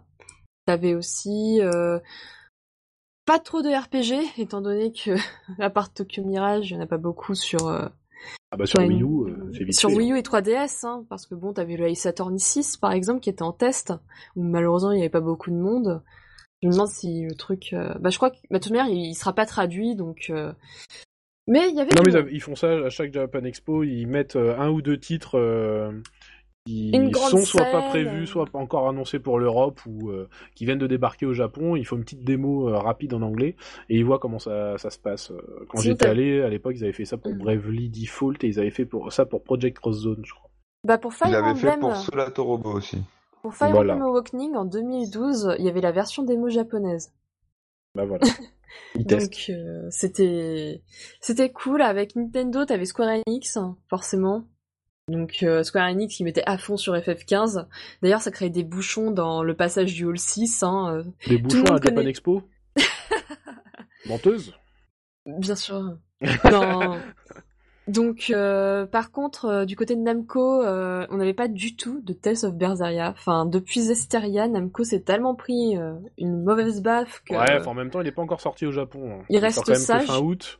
Euh, pas- Non, c'est juste qu'ils savent un que c'est déjà nul en fait. Oh. Par contre, l'air t'as... ce qui m'a choqué de la part de Namco, c'est de faire venir Goshina et de ne pas faire d'event, à part des dédicaces. C'est un peu la tristesse. Même si c'est pour annoncer le concert de l'année prochaine euh, des jeux de Namco, euh, c'est dommage. Enfin, moi, je trouve ça dommage, hein, euh, parce que Goshina, c'est quelqu'un qui a beaucoup de talent, qui a fait notamment les musiques de God Eater, donc... euh, Ben, c'est quelqu'un que tu apprécies, c'est pour ça que tu trouves ça dommage. Bah, si tu veux, il est juste venu faire des dédicaces. Eh ben, Alors que c'est un compositeur. Bon, on va passer sur ça. Et euh, t'avais Star Ocean hein, chez Square quand même à tester. Euh, bon, sinon t'avais les jeux de Sword Art Online chez Namco. Et tu euh, sais que ça a une popularité de dingue ça. Bah oui. euh, C'est un truc de fou. hein. Ah non, si Mais nul. moi, je le- j'aime beaucoup. hein. Non mais l'animé Euh. apparemment est bien, mais le- les jeux, j'ai- joué, c'est pou. Oh Bah, j'ai- en peu au discutera. premier. hein. on en discutera. Le Ouais, euh, premier, on en discutera une fois. ouais. Mais bon. Bon, Euh, bref, pas grand chose à, enfin, à y a pas retenir de- de cette Japan Expo. Ouais, non, il n'y a pas trop de news. Bon, euh, je vais faire la petite transition avec la suite. Il y avait quand même une masterclass de Pokémon. Ouais, on en Ouh. reparlera Attention, ne ju- juste Ne après la tease pas pause. trop quand même. Là, en ne- eh, ne comment elle est en train de chauffer l'Initia non, Il une masterclass sur le sujet. hein. où il n'y avait pas grand chose, où il a fait écouter une musique qui sera pas utilisée dans le nouveau Pokémon. Wouhou Où ils ont parlé de Pokémon Go. Wouhou Et puis c'est tout en fait, hein, il n'y a C'est pas eu triste. trop d'annonces. Donc euh, bon, c'est une petite Japan Expo de toute manière, euh, surtout pour le RPG. Yam dam. Bon, bon, sur ce, petite pause. Allez, petite pause. Le Petite temps de ressortir une bière euh, du frigo euh, pour Azura. Hein. C'est ça. pour vous. Et l'Initia, petite euh, pause club. Et toi, petite vodka? Et petite vodka pour moi, voilà. Donc on va se faire euh, un petit plaisir aux oreilles, là. Euh, Vas-y, parce qu'il faut qu'on arrête sur le sujet, on va croire qu'on est des alcoolos. et, euh, et pour rappeler une sortie quand même assez intéressante sur le store européen, euh, j'ai choisi euh, une musique euh, de Ayam Setsuna. En, en pause musicale, euh, Ikenye Toyuki no Setsuna exactement. Euh, c'est euh, le thème des bastons, euh, No Turning Back, back pardon, en anglais de bat. Don't Bat. turn bat. Ne te Euh, transforme pas en chauve-souris. Eh ben non, oh c'est oh, fin ça, il est temps de, il est temps de s'aérer là. Euh, et petite pension sur le fait qu'on doit ça au jeune euh, Tomoki Miyoshi. Euh, je ne sais pas si ce nom vous parle aussi. euh, ça va être le deuxième bid là après après le directeur des manas. En fait, ce ce jeune homme est, est né en 93. Il est... Ah ben, 93, c'est la meilleure génération. non, non, C'est peut-être pas c'est le meilleur. Oui, bah, enfin lui, il a composé les musiques de Soul Calibur 5 en 2011, monsieur. Ah d'accord. Donc tu Ok. fais le calcul, hein, tu vois l'âge qu'il avait. Ben, il avait 18 ans. Eh ben voilà. Euh, il a fait quand même. Donc, euh, je crois que. ah, euh, non, il est doute. Donc, euh, en plus, quand il a commencé, il, avait, Ouais, il les bon, avait même pas. sur le Et si on lançait la musique Voilà. Et, et je voulais juste préciser quand même qu'il a fait, euh, il a fait du Stain Gates aussi. Donc, il a quand même Ah. fait. Le monsieur, il a, pas fait grand chose. Il a fait que deux jeux pour l'instant. Il a fait euh, un ou deux animés, je crois. Et, euh, là, euh, Square Enix et, euh, son nouveau studio Tokyo RPG Factory lui confient quand même une OST complète de Setsuna. Et en plus, comme alors ça, par contre, je ne sais pas si c'est une contrainte qui s'est imposée ou c'est la contrainte que l'éditeur lui a donnée. Mais l'OST est entièrement au piano. Ouais, tout à fait. ouais. Donc, euh, alors c'est plutôt agréable. Donc, Il me semble euh, que c'était une contrainte. J'ai lu une interview où Parce que ça- c'était le directeur qui voulait cette ambiance mélancolique, etc. Exactement, ça met une belle ambiance mélancolique. Donc euh, si ça peut en faire découvrir euh, certains cette OST euh, de, de malade quand même, parce que c'est clairement pas le meilleur, la meilleure compo du, de l'OST, mais je trouve qu'elle représente bien en fait l'ambiance euh, Ayam Setsuna et j'espère que ça donnera envie à certains de- d'en écouter davantage. À tout de suite. Euh, À toutes.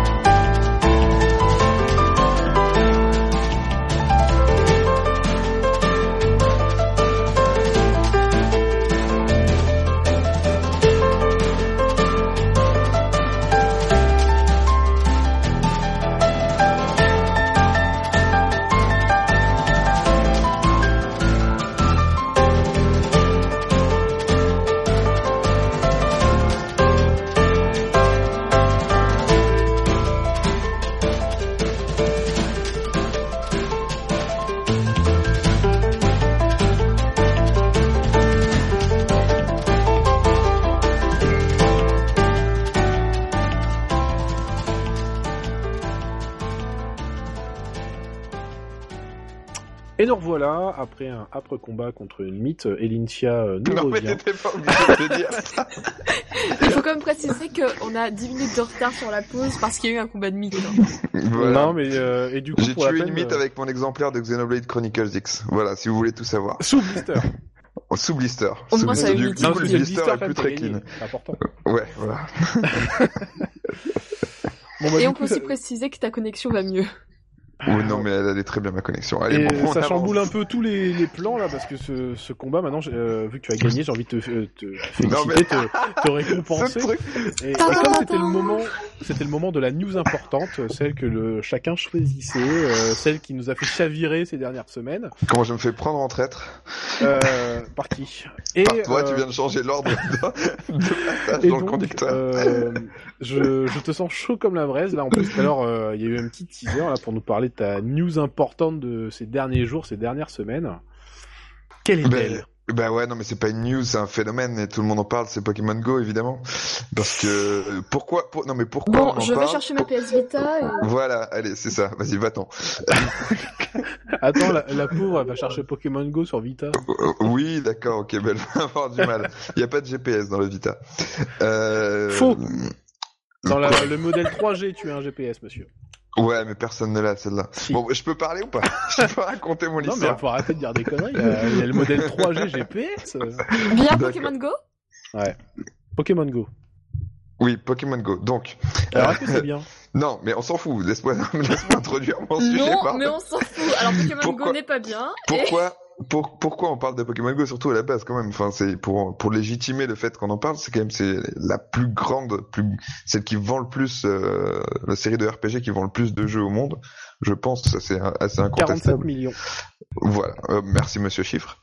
Et euh, donc du coup, euh, Pokémon Go évidemment, euh, le phénomène, Ou- ouais, non mais le, le, le phénomène que dont tout le monde a entendu parler ces derniers jours parce que on est, il est sorti le 7 juillet, donc euh, aux États-Unis, en Nouvelle-Zélande et en Australie. Il a plus déjà plus de 20 millions de téléchargements. Aujourd'hui, aujourd'hui, c'est le 16 juillet. Euh, le jeu est sorti dans 36 pays européens en plus, mais pas dans la, mais pas en France, euh, pour des causes d'attentats, notamment euh, Niantic a décidé de repousser euh, la sortie du jeu en France. Il y a des gens qui en veulent au Pokémon?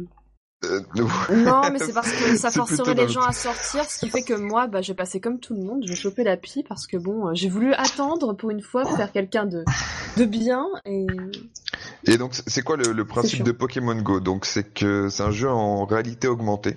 Donc, c'est-à-dire qu'on a une petite carte qui s'affiche avec notre petit personnage qui marche dessus. On la voit sur notre smartphone.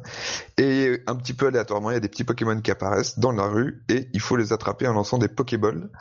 Euh, les Pokémon apparaissent en, en réalité augmentée sur l'écran du téléphone. alors donc, on, on les après, voit, on les voit superposés sur la réalité en fait.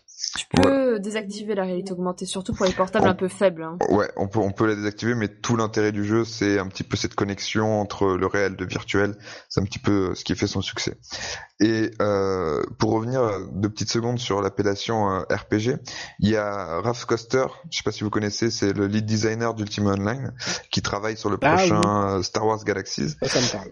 il a ouais voilà tu vois et euh, donc il, il, il entendait en fait il a, il a réagi sur Twitter un petit peu au succès de Pokémon Go et il entendait les gens lui dire non euh, c'est pas un MMORPG machin etc et et ce qui- ce qu'il a rappelé de façon très très très intéressante c'est que ça avait toutes les features d'un MMORPG. Donc c'est à dire que t'as du loot qui sont les Pokémon t'as euh, comment dire t'as de la recherche un petit peu de quête donc c'est à dire de remplir ton Pokédex et surtout t'as l'aspect social en fait ce qui trompe les gens, c'est que les personnages ne sont pas des personnages virtuels qui, qui, qui se baladent dans des mondes persistants. Alors qu'en fait, les personnages sont là, c'est nous, c'est nous-mêmes, quoi. C'est juste qu'on peuple la réalité directement et pas des univers virtuels. Donc ça reste un MMORPG au sens, euh, au sens propre du terme, au sens technique, on va dire. Et euh, c'est pour ça que je pense que c'est un, c'est un phénomène qui intéresse aussi le monde du RPG. Et euh, donc pourquoi ça marche? Pourquoi ça marche? Bah, tout, tout simplement parce qu'il y a la puissance, euh, la puissance de la licence Pokémon déjà derrière. Et aussi c'est intéressant de savoir euh, qui a créé le jeu.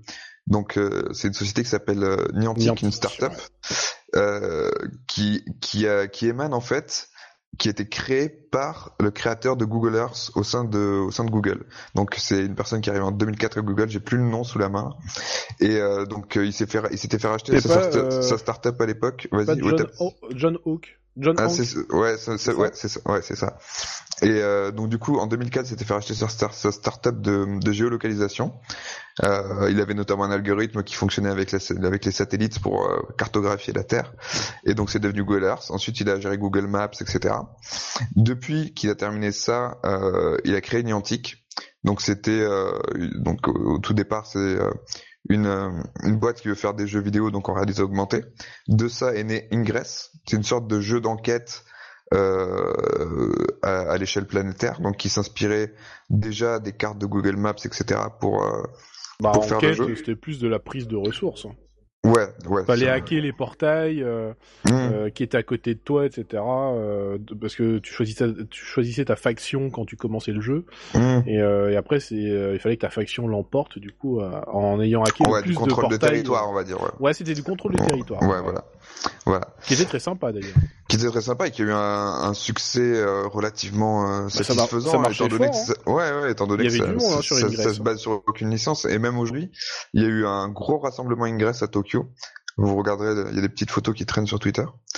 Euh, donc euh, sur cette base en fait il a il a commencé à s'associer euh, donc à la Pokémon Company et à Nintendo et à Apple et à Google il a récolté plusieurs millions de dollars d'investissement et il s'est lancé dans Pokémon Go qui reprend les bases la carte d'Ingress les points d'intérêt d'Ingress qui étaient euh, crowdsourcés. Donc c'est à dire que c'était la communauté qui les euh, qui, qui votait pour pour les points d'intérêt.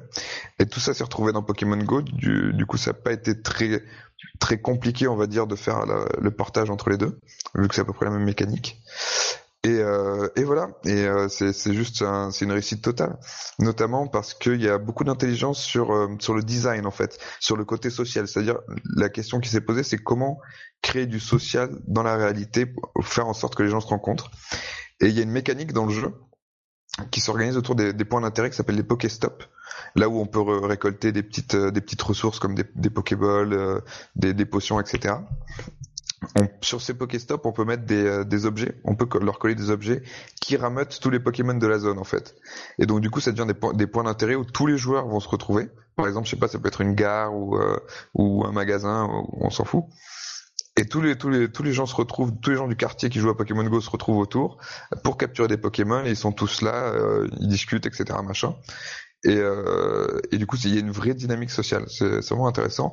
Notamment si vous avez euh, l'opportunité, il y a des, vidéos, euh, notamment des attroupements à Central Park qui sont complètement hallucinants.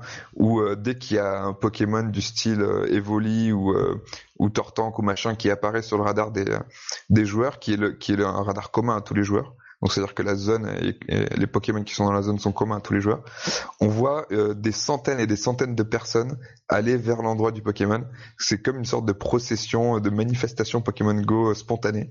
C'est vraiment, euh, c'est vraiment Mais- hallucinant. Du coup, tu dis que le, GPS est commun à tous. Du coup, tous ils vont voir qu'il y a tel Pokémon à tel endroit. Voilà. Euh, maintenant, s'il y en a un qui l'attrape, Non, c'est, il est, il est, il est dispo pour les autres aussi. Tout le monde peut l'attraper quand même. Voilà, a tout le monde peut l'attraper. euh, Il y a pas, en fait, il n'y a pas de compétition, si tu veux, directement dans le, dans, dans la capture de Pokémon. La compétition, elle va se passer dans des endroits qui s'appellent des arènes. Donc, pareil, c'est des centres d'intérêt, euh, des centres commerciaux, machin, etc. Et euh, dans ces arènes, on va pouvoir placer un de ces Pokémon selon les et, et il va falloir choisir aussi une équipe. Donc entre trois équipes, il y a l'équipe intuition, l'équipe machin, l'équipe machin. Donc c'est jaune, bleu et rouge. Donc il y aura il y a trois grosses teams. On va pouvoir poser ces Pokémon sur ces arènes et faire en sorte que le Pokémon euh, résiste aux assauts des autres joueurs qui vont essayer d'aller combattre pour le déloger de l'arène. Par exemple, si je suis équipe bleue et qu'il y a une arène qui est contrôlée par un rouge, je vais essayer d'aller lui la se mater la, sa gueule. Sauf et, euh, et donc si je gagne et si je si je fais baisser euh, la puissance de l'arène, je vais pouvoir la reprendre. Et donc voilà, c'est du contrôle de territoire un petit peu comme il y avait comme dans dans Ingress. Ingress. Voilà. Et, euh, et voilà, et c'est c'est vraiment enthousiasmant parce que du coup, tout le monde, vieux, euh, petits, petits et grands, euh, parce que Pokémon ça a quand même plus de 20 ans, se retrouve autour d'un d'un- d'un d'un phénomène social gigantesque qui qui fait communier les gens. Et je trouve que c'est plutôt plutôt un bon signe. Et surtout, Ouais, c'est euh, un signe que le- la réalité augmentée a finalement un futur, parce qu'on on avait beaucoup douté avec le casque Bon, ça c'est sûr que ça, que ça a le, un le futur. cas- Oui, mais on on n'était pas sûr parce qu'il y avait pas, il y avait pas encore vraiment de de succès définitif euh, de la réalité augmentée. Et là, Pokémon, c'est vraiment. Oui, en termes de jeu, oui, tout à fait. Non, Parce non, pas en termes d'application technique. dans Bien. En sûr fait, que- c'est plus la fait. technologie où ça va être. euh, c'est toujours le même problème. Si tu veux, les Google Glass, enfin, c'était un problème technologique. Une fois que tu auras quelque chose de plus intuitif, que parce que bon, tenir Mais ton pour le coup, portable. c'est ça qui est marrant. c'est pas- ça qui est marrant, c'est parce que l'interface de Pokémon Go est absolument contre-intuitive. Et je pense que c'est un élément de design qui est fait exprès pour que les joueurs s'entraident et trouvent un petit peu les secrets du jeu, les secrets du fonctionnement du jeu, et pour que ça crée une sorte d'enthousiasme. C'est un petit peu euh, tout- comme au tout début des, des Pokémon, les tout premiers Pokémon, il n'y avait pas énormément de tutoriels, et, euh, et on s'est rendu compte qu'au final, ça créait une sorte d'émulation euh, au niveau local, dans la cour de récré, et choses là, où Ah. au fur et à mesure que les gens comprenaient les règles du jeu, ils se transmettaient, tout ça. Ah mais moi si, moi, moi Ouais, vraiment. trop jeune. Non, bah, quand c'est sorti Pokémon, je l'avais tout de suite. Hein. Oui, oui, non, mais tu Ouais, tout de mais suite, mais c'était, pas, cour de si, la si tu veux, t'avais, pas un tutoriel euh, façon Nintendo récent, quoi. Non, mais c'est le game design qui faisait que t'apprenais. Non, mais si t'avais plus de temps et t'étais plus patiente aussi. Ouais, voilà aussi. Enfin, en tout cas, voilà, c'est la, la formule, la mais du coup, formule t'as testé. Pokémon Go ou pas du tout? Ah, bah, bien sûr, euh, oui, oui, dessus oui, tout à... Ouais, je suis dessus, je suis dessus. Bon, après, par contre, je suis très mauvais, je, suis- je suis niveau 8. C'est vraiment le tout début encore. Parce que j'ai pas encore euh, eu le temps de, de beaucoup sortir. Il faut beaucoup se consacrer euh, à la marche à pied, on va dire. Faut vraiment avoir du temps pour, euh, Ah, pour, j'ai errer, ça, pour ouais. errer dans la ville, en fait. Faut Il y en a vraiment faire- beaucoup qui, qui partent au lieu d'aller juste se promener dans un parc ou euh, s'aérer. Du coup, maintenant, euh, joue à Pokémon Go dès qu'ils sortent. Quand j'ai testé, moi, ça m'a pas, enfin, ça m'a pas emballé des masses. Pour moi, c'est, ça ressemble à Mitomo en fait. Euh, je vois pas de finalité, je vois pas Mais d'utilité. Euh, les- le jeu, n'est- le jeu n'est pas censé, enfin le jeu dans, dans son acceptation globale n'est pas censé avoir de finalité. C'est euh, c'est un loisir. Là, en plus, tu social... euh, peut-être que ce qui te manque, c'est d'avoir peut-être des potes qui y jouent. Ah non, j'en euh, ai plein des potes qui y jouent et si Mais tu veux, je vois pas de- l'intérêt. Peut-être qu'il te mais faut des potes. Ah non, j'en ai, j'ai plein d'amis Non, mais ai plein qui fais par exemple, fais par exemple une petite une petite rencontre, je sais pas, avec deux trois de tes potes, tu te cales, euh, euh, je sais pas, au jardin du Luxembourg, une connerie comme ça, et tu chasses pendant une petite heure. Tu vas voir, c'est fun parce qu'en plus t'as une sorte de compétition qui se met avec toi et tes potes pour savoir qui aura tel Pokémon, machin. Et ce sera encore mieux quand ils vont rajouter les les prochaines features qui seront l'échange, euh, notamment de de Pokémon, parce que pour l'instant le le jeu est relativement limité en termes de mécanique. D'où ma réflexion par rapport à Mitomo. Oui, mais ça, ça, ça va s'enrichir. Ils, ont, dé- ils ont déjà promis qu'il y aurait des, euh, des, des affrontements, des choses, ce genre de choses. Donc il y a des chances pour que euh, dans un prochain euh, épisode d'RPJ, tu, tu nous mettes ça en jeu du moment. Ah, Bon. ben, ben, On en a déjà parlé, non? mais j'aurais pu, mais bon, comme euh, comme je me, je me suis fait un peu bâcher par Azura qui pensait que c'était pas un RPG, je me suis retenu. Non, mais disons que pour moi, c'est pas, pour moi, il est encore en alpha ou en bêta. Enfin, c'est pas. Ah, pas du tout, C'est non, pas, non. optimi- c'est Bah pas optimisé, si tu veux. Moi, à partir du moment où tu auras beaucoup plus de features, déjà, il est pas sorti en, en France Mais officiellement. tiens, j'ai une question, j'ai une question pour, pour rebondir sur ton raisonnement. Est-ce que Minecraft, malgré euh, la base euh, immense d'abonnés et de d'acheteurs qu'ils avaient en, en alpha, le jeu était pas au point? Non, mais c'est pas. Bah si, c'est le même fonctionnement si tu veux. Si tu veux, euh, Il marque est... un point. Non, il est sorti définitivement. euh, je ne sais plus en quelle année parce que Minecraft, j'ai joué depuis très Minecraft en longtemps. 2011, c'est en 2011, fin 2011. Mais c'est clair qu'il manquait des features euh, et que Bah, c'est normal Et dans ça une a été Du moment enrichi. que des gens jouent massivement à ton jeu, je pense que ça veut dire qu'il est à peu près au point. En fait, En tout cas, c'est- les joueurs, Enfin, tu vois, c'est les joueurs, c'est les joueurs qui font vivre ton jeu, tu vois. Dire que tout le monde y accroche, c'est pas vrai. Mais Je connais d'autres personnes qui. Ah non, mais tu peux, là, tu peux, tu peux juste pas nier l'engouement. Ça fait dès Ah non, il y a un sorti en engouement. deux jours. Non, mais il y a pas un engouement. C'est le, le, c'est le, comment dire, c'est le, le jeu qui a le plus rapporté euh, dans sa première semaine d'exploitation dans tous les pays où il est sorti. C'est vraiment, c'est une explosion, quoi. C'est pire que Puzzle and Dragons au Japon, si tu veux. Il C'est rapporte un million et quelques de dollars par jour. Ah ouais, non, c'est un truc de malade. Enfin, j'ai pas les chiffres, hein, mais c'est un truc de apercevoir Mais tu vois, j'aurais. Enfin, je pense qu'on n'a pas assez de recul actuellement et qu'il faut attendre. euh, Moi, j'aurais plutôt, par exemple, Mais je sais a- pas s'il sera significatif sur le long terme. C'est pour ça, ça tu que tu vois. Moi dire. je, moi, je voulais attendre. Par exemple, tu vois, dans un mois, en parler, ça m'aurait semblé plus. Là, on est trop dans dans la hype. Mais il y a des- dans... il y a déjà des choses qui se passent en fait, si tu veux. Il y a, il y a des, si tu veux, il y a des couples qui se forment, il y a des, il y a des enfants qui. Non, mais c'est vrai, Il c'est y a des enfants qui naissent, tu vois, Mais, non, non, j'allais pas- dire il y a des enfants qui naissent. Ils jouent la. Aujourd'hui, non, non, non, mais très sérieusement, très sérieusement, aujourd'hui, j'ai euh, croisé le témoignage d'une mère de famille euh, qui a un qui a un gosse qui est autiste et donc du coup qui qui arrive vraiment pas à socialiser, etc. Machin. Elle lui a foutu Pokémon Go dans les mains, dans les mains. Et de suite, c'était la folie, quoi. Il a, il a réussi à se faire plein d'amis, euh, genre, c'était à New York, ça se passait, genre dans, dans, dans, dans les principales avenues, etc. Il a, il a réussi à aller dans, dans des parcs et à parler avec des adultes, etc. Enfin, je veux dire, il y a des vrais effets sociaux qui, qui découlent de Pokémon Go, ça se passe maintenant, donc on peut en parler, tu vois. Ouais, mais moi j'attends de voir dans, dans un mois ce que ça donne en fait. C'est. Eh ben, Là, prenons c'est trop rendez-vous. euh, on prend rendez-vous pour ce- décembre. et. Ce sera plus ou moins la même chose, mais bon. Ou pour la sortie de Pokémon euh, Sun and Moon.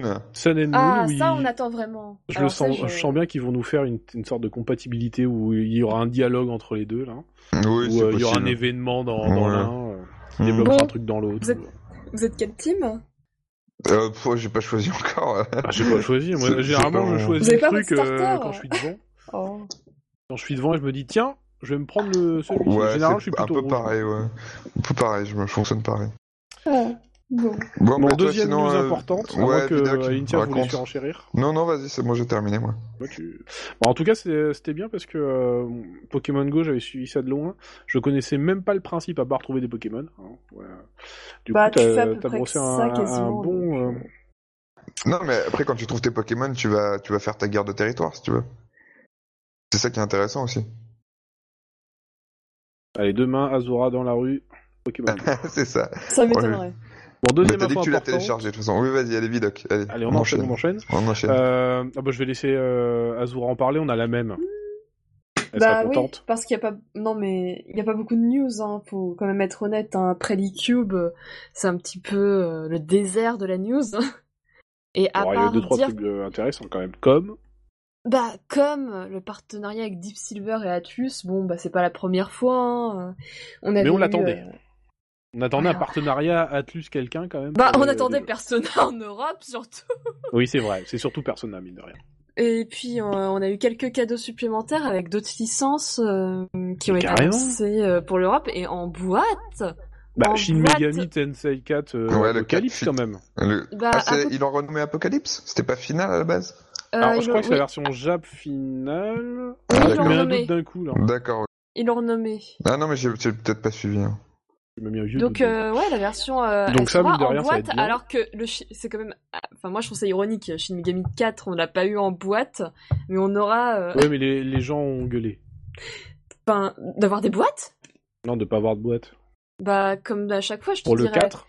Et du coup, euh, Là je je sais pas, ils, ils ont peut-être décidé d'entendre. Par exemple, t'as le truc avec les nanas sur 3DS qui finissent à poil, euh, je sais plus, euh, Senken Kagura, je sais pas quoi. Girls Euh, ouais. Kagura Burst. Voilà, euh, par exemple, et par contre, Ace Attorney, tu l'as pas en boîte en Europe, enfin là, tu... Parce que c'est pas les, ce ne sont pas les mêmes éditeurs, c'est pas le même public, et c'est sûrement pas le même tirage aussi.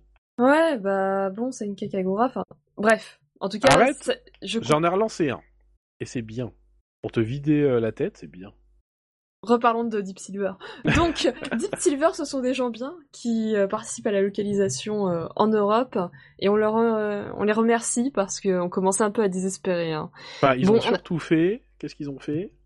Ah bah ils ont fait Catherine, non? Ah bah voilà, je l'attendais. voilà. Catherine. Ils ont fait Catherine, mine de rien, pour Atlus. Bon, après, ils ont fait d'autres trucs bien quand même. Hein. Ils ont récemment, ils ont fait un. Ils ont édité aussi Westland 2 Director's Cut que j'ai commencé. C'est pour ça que j'y pense. Mais ouais, ils, a- ils Mais avaient ils ont surtout commis fait quelques Catherine en atrocités français. aussi. Hein. Pardon? Ils ont commis quelques atrocités aussi, notamment Dead Island. Ah bah oui. Ouais. Personne Bon. n'est parfait. Mais il a hein. marché, je crois. hein. Oui, oui, mais c'est pas pour autant que c'est moins atroce. Oui, mais l'éditeur, il regarde les chiffres. hein. Voilà. Oui, oui, non, c'est sûr. C'est sûr. Donc euh, bon bah. Et ils ont annoncé on a- un troisième titre en même temps aussi. Euh, Ils ont annoncé pas- Persona 5, ils ont annoncé euh, Shin Megami Tensei 4. Et Seven Dragon, non Ouais, ça Seven Dragon euh, 3, du coup. Que moi j'attendais impatiemment, mine de rien. Euh, J'ai commencé la série. Parce que Mhm. c'est une série, mine de rien. Il, il y en a eu un sur DS, euh, il y en a eu deux sur PSP, le 2020 et le 2022. euh, qui était un même arc. Et du coup, ils, sortent le, ils ont sorti le 3 sur, euh, sur 3DS. Et j'ai longuement hésité à me le prendre en japonais, étant donné que tous les autres ne sont sortis qu'au Japon. Et là, Stupeur annonce États-Unis, Europe. Et pour ceux Mm. qui veulent tester pour voir à quel point c'est bien, il y a une démo sur le eShop euh, de la 3DS Jap. Alors après, on a toujours pas de date, hein, quel que soit le jeu, il me semble. Non, ils sont avancés sur aucune date en disant que ils allaient euh, les communiquer plus tard. Pour le moment, ils avaient annoncé trois jeux, qu'ils allaient en annoncer plein d'autres.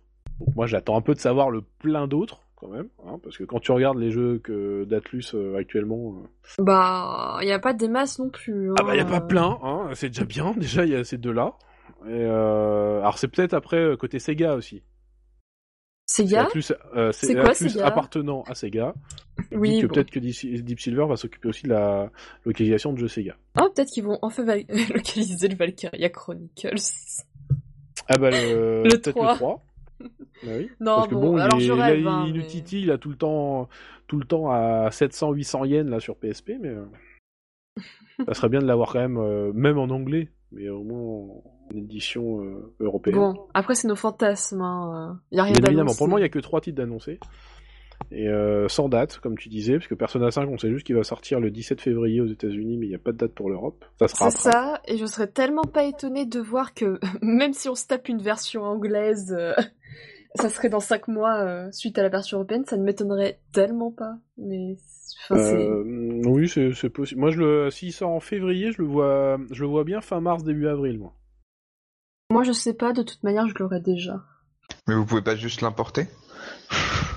non mais euh, monsieur, Non, on mais nous, euh, on- on sera va le 15 t'expliquer. septembre au Japon pour euh, aller le chercher.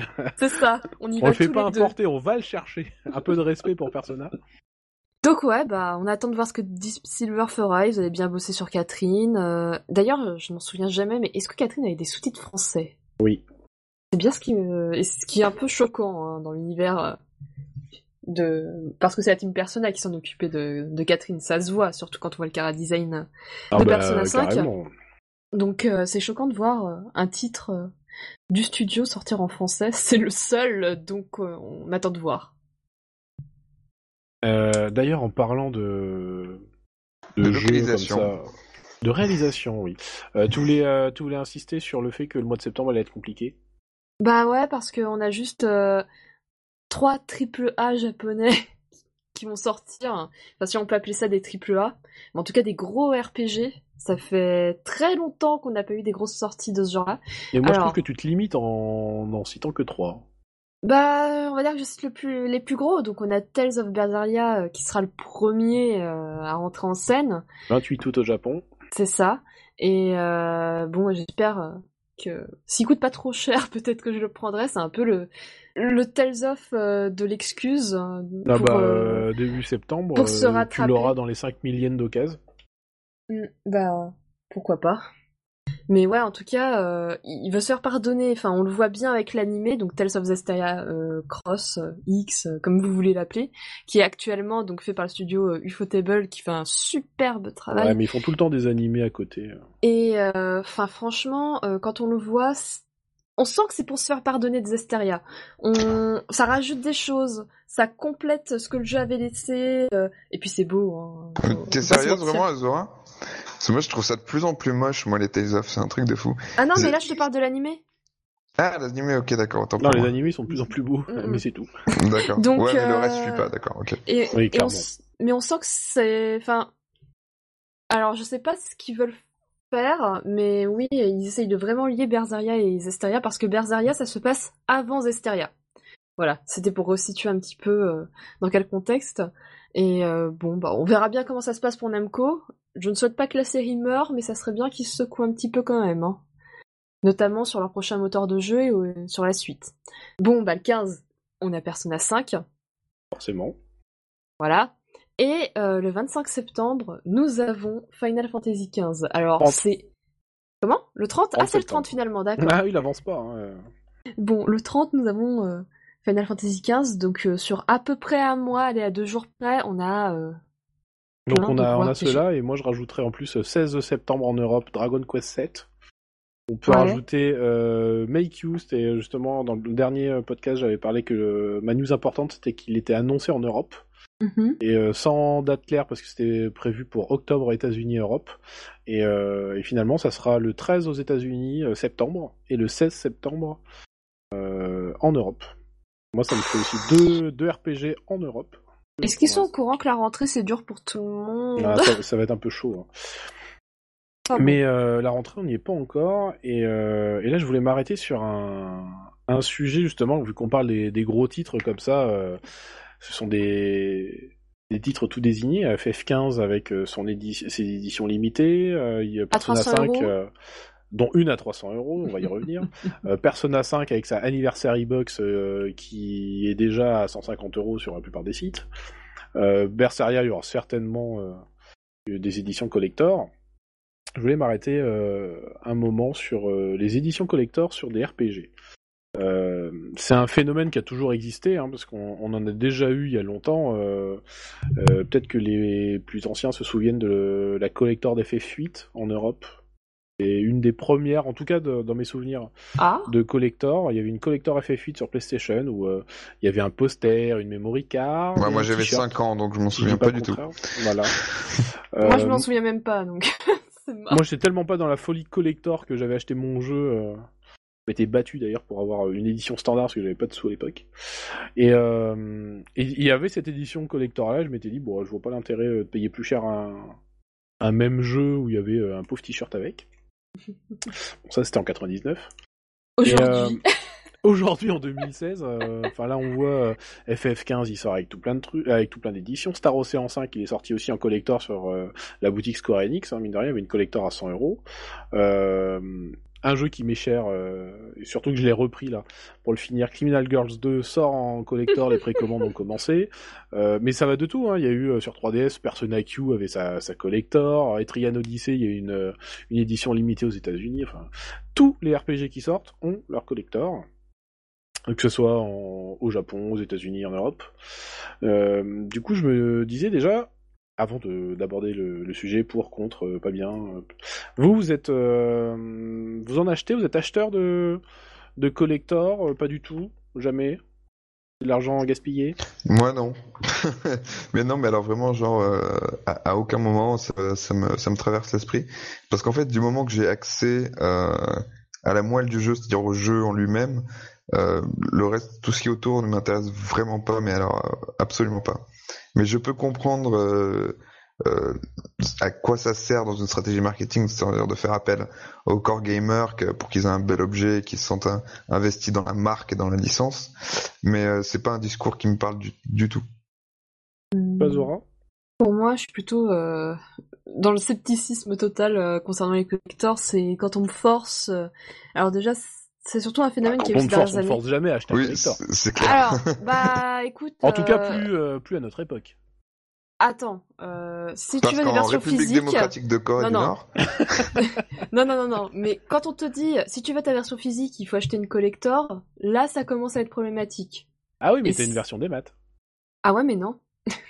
Enfin, moi, j'ai Bah, envie d'avoir ma boîte. justement de la moitié Bah oui, du voilà. jeu, mais non, mais moi, moi Ouais, je jeu moi- ça a dû En démat. dématérialisé Non, ou pas.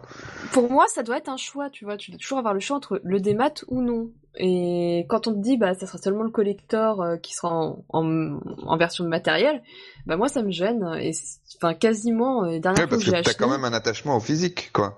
Mais Donc, si tu veux, donc, pour moi, le physique, c'est potentiellement le normal. collector. Ah ben non, il n'y a pas de normalité. C'est le jeu ce qui est normal, si tu veux. Bah, T'as, toi, t'as un attachement au physique et donc du coup, je pense que les collecteurs peuvent potentiellement te, te parler, quoi. Elle, elle me parle pas du tout, c'est juste que pour moi c'est un peu comme si on disait bon bah si tu veux comme avant, euh, parce que nous on n'a pas envie de se fouler, et bah tu passeras par la collector, sinon bah va te faire voir. C'est un petit peu comme euh, par... bah là je vais prendre le cas de Fire Emblem, hein, je pense que c'est le plus le plus édifiant. Euh, si tu voulais tout avoir sur une cartouche et pas te trimballer avec deux boîtiers ou euh, avoir un jeu qui se balade sur ta carte mémoire, t'étais obligé d'avoir la collector. C'est ce qui fait qu'elle est devenue rapidement rare de toute manière. T'as un peu de mauvaise foi parce que deux cartouches dans une sacoche de 3DS, ça prend pas beaucoup de place. Non, je- quand je dis deux, je parlais de deux, deux boîtiers de jeu. Bah, T'as même pas besoin de deux boîtiers de jeu. hein.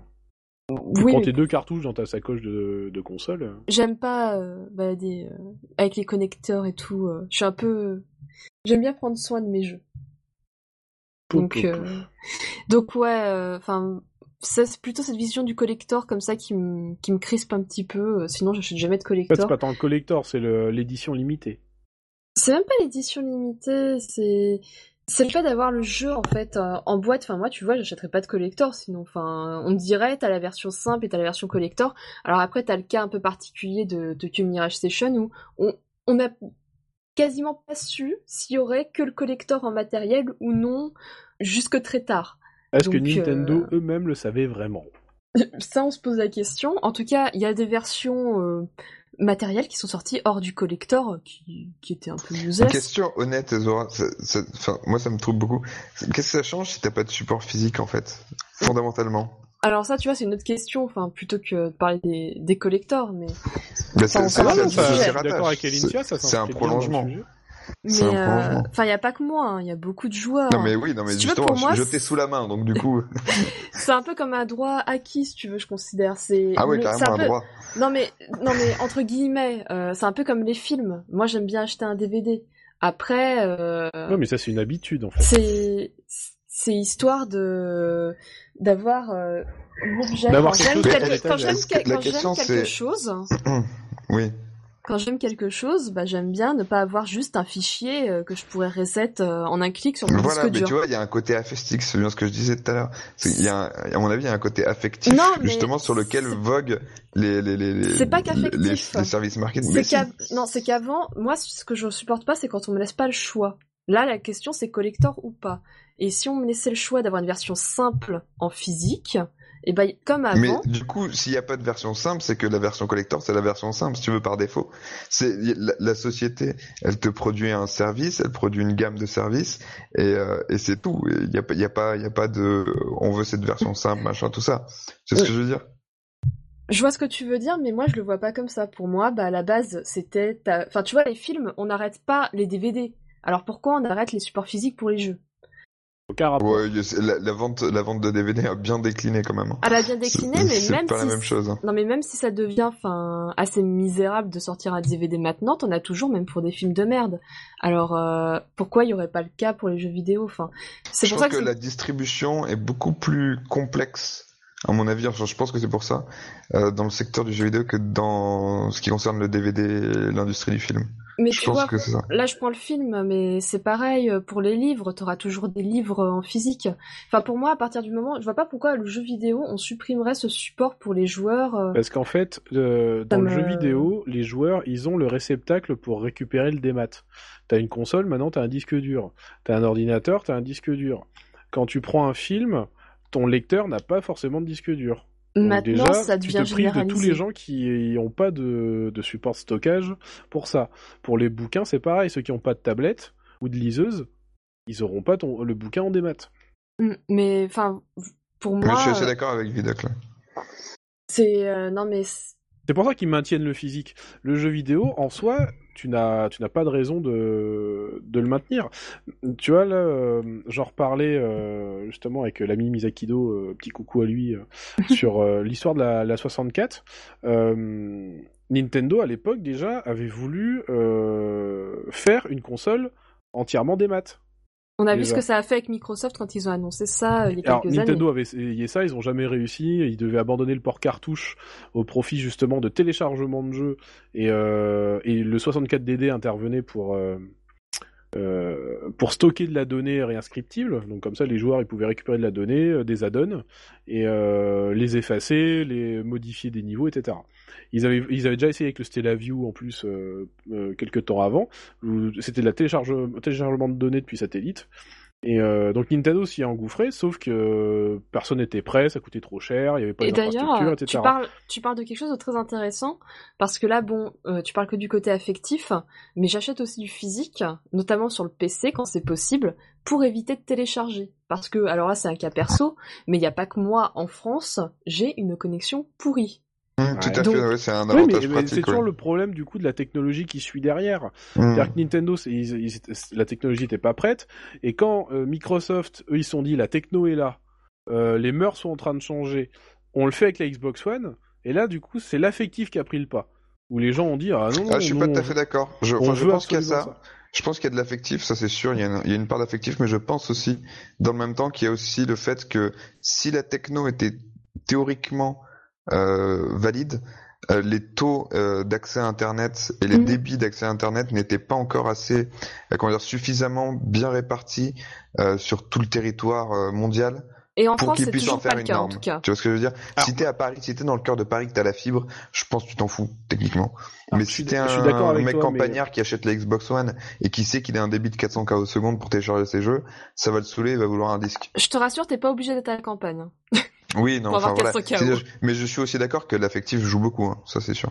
Mais euh, enfin moi, tu vois, quand je vois par exemple, moi il y a des jeux qui sortent récemment, je ne les achète pas, en tout cas sur PC, parce que je sais, je vois 50 gigas, je fais oh non non, euh, hors de question. Alors pour info, c'est Euh, pareil sur PS4 et Xbox One. Alors euh, je n'ai pas de PS4 de Xbox Ah, One. c'est pour ça. Mais là, je suis très contente d'avoir euh, mon édition française de Zesteria que j'ai payé euh, 10 euros et euh, sans, euh, sans avoir euh, X gigas à télécharger en tout cas. Donc, Ah, mais du coup, justement, pour en revenir sur le sujet des collectors, est-ce que c'est pas là où les éditeurs se disent comment vendre une, version physique à des gens qui peuvent prendre le démat à côté et ou comment faire revenir certains joueurs à, à acheter leur jeu et de se dire bah on vous propose du physique d'accord mais euh, on vous propose aussi et surtout euh, des goodies à côté sur lesquels on peut se faire un peu de marge. alors faut voir la qualité des goodies, hein, parce que la statuette, euh, Oui, mais ils s'en foutent de la, de la qualité. Ce qu'ils voient, c'est que bah oui, c'est ils vont pas dire, hein. on, ils vont pas dire, on vous propose une belle statuette ou bien finie. On va vous proposer une statuette. Après, on est un cas particulier en Europe et je pense aussi aux US, mais peut-être un peu moins qu'en Europe, c'est qu'on a que ça pour avoir des goodies. En tout cas pour le Japon. hein. Parce qu'au Japon, enfin, ils ont plein de trucs, des figurines, des porte-clés. Si on prend Namco, ils ont leur, euh, je sais plus comment ils s'appellent, mais ils ont leur boutique spécialisée Namco, donc t'as tous les goodies là-bas. Alors que chez nous, bah, si tu veux un goodies Tales of, par exemple, si t'achètes pas le collector, ben, à moins d'aller au Japon, c'est un peu compliqué ou de l'importer. Donc tu penses justement que les collectors, euh, c'est fait pour, euh, bah, remarque, ça, recoupe peut-être un petit peu ce que disait euh, tout à l'heure, pour toucher les core gamers, Bah, forcément, mais les ap- fans.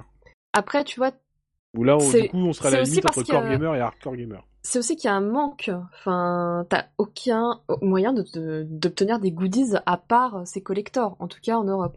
Et euh, moi, je pense aussi C'est au vraiment une phénomène. problématique qui est à la marge. hein. Et je pense au phénomène des amiibo.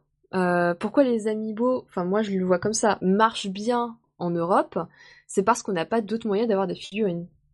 C'est... Enfin, c'est surtout que Au Nintendo Japon, ça ne marche avait pas du orchestré une, une pénurie généralisée sur tous les amiibo parce qu'ils savaient pas trop si ça allait marcher ou pas. Mm. Et, euh, et comme il y en avait peu, ce qui attire toujours les gens, c'est quand il y en a peu, eh ben, c'est que ça doit être bien, donc euh, on va les acheter.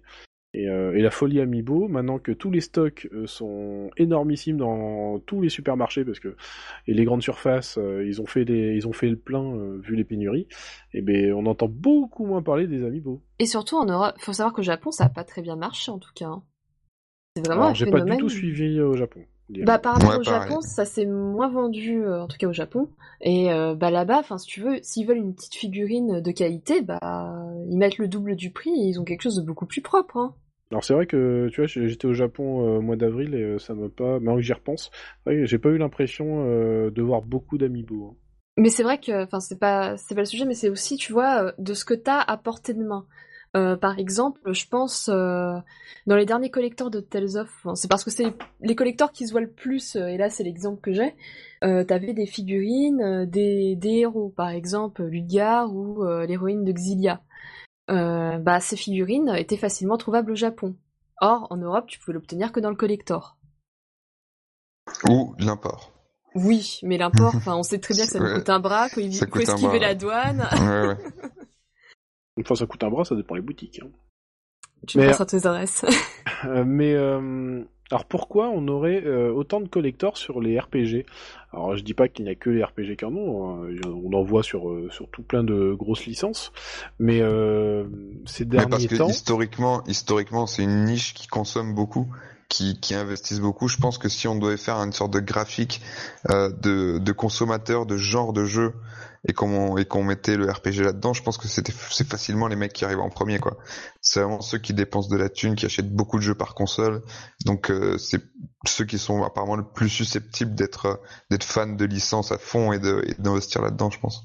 Et surtout, bah, on a des backgrounds de personnages, euh, donc t'as de l'attachement en fait. Euh, Je dis pas que, par exemple, euh, t'as pas d'attachement pour les autres jeux, mais euh, tu t'investis plus. euh, pas... Tu passes 70 heures quand même sur un RPG, euh, parfois, sur certains. Donc, euh, C'est là où temps... on, inter- euh, on revient sur le l'argumentaire de l'affectif. Il y a pas Ouais. de l'affectif, c'est Si, aussi si, que... mais si, mais si, il y a- moi, il y a clairement ça, je pense. Si, si, tu peux dire que c'est de l'affectif. Quand tu t'investis dans un jeu 70 heures et t'as envie d'en d'en garder une trace physique, Euh, du coup, la collector, ça peut être une solution. Après, euh, t'as des trucs où t'achètes euh, des posters aussi, euh, je sais pas, d'Uncharted, euh, et t'as pas passé 70 heures. Ouais, tout à fait, mais j'ai l'impression que c'est quand même moins développé. Après, les jeux sont tellement des, comment dire, des, euh, des hits que forcément t'as des collectors qui vont avec. Il y, a, il y en a, il y a plein de gens qui achètent. Mais si tu fais une sorte de ratio ou de proportionnalité entre euh, ça, entre Uncharted et un, et un RPG, je pense qu'en termes de pourcentage, t'as beaucoup plus de gens qui achètent euh, des, des collectors dans le monde du RPG. Après, t'en as qui veulent frimer un petit peu aussi. Ah, j'ai ma collector. T'as aussi Scala qui...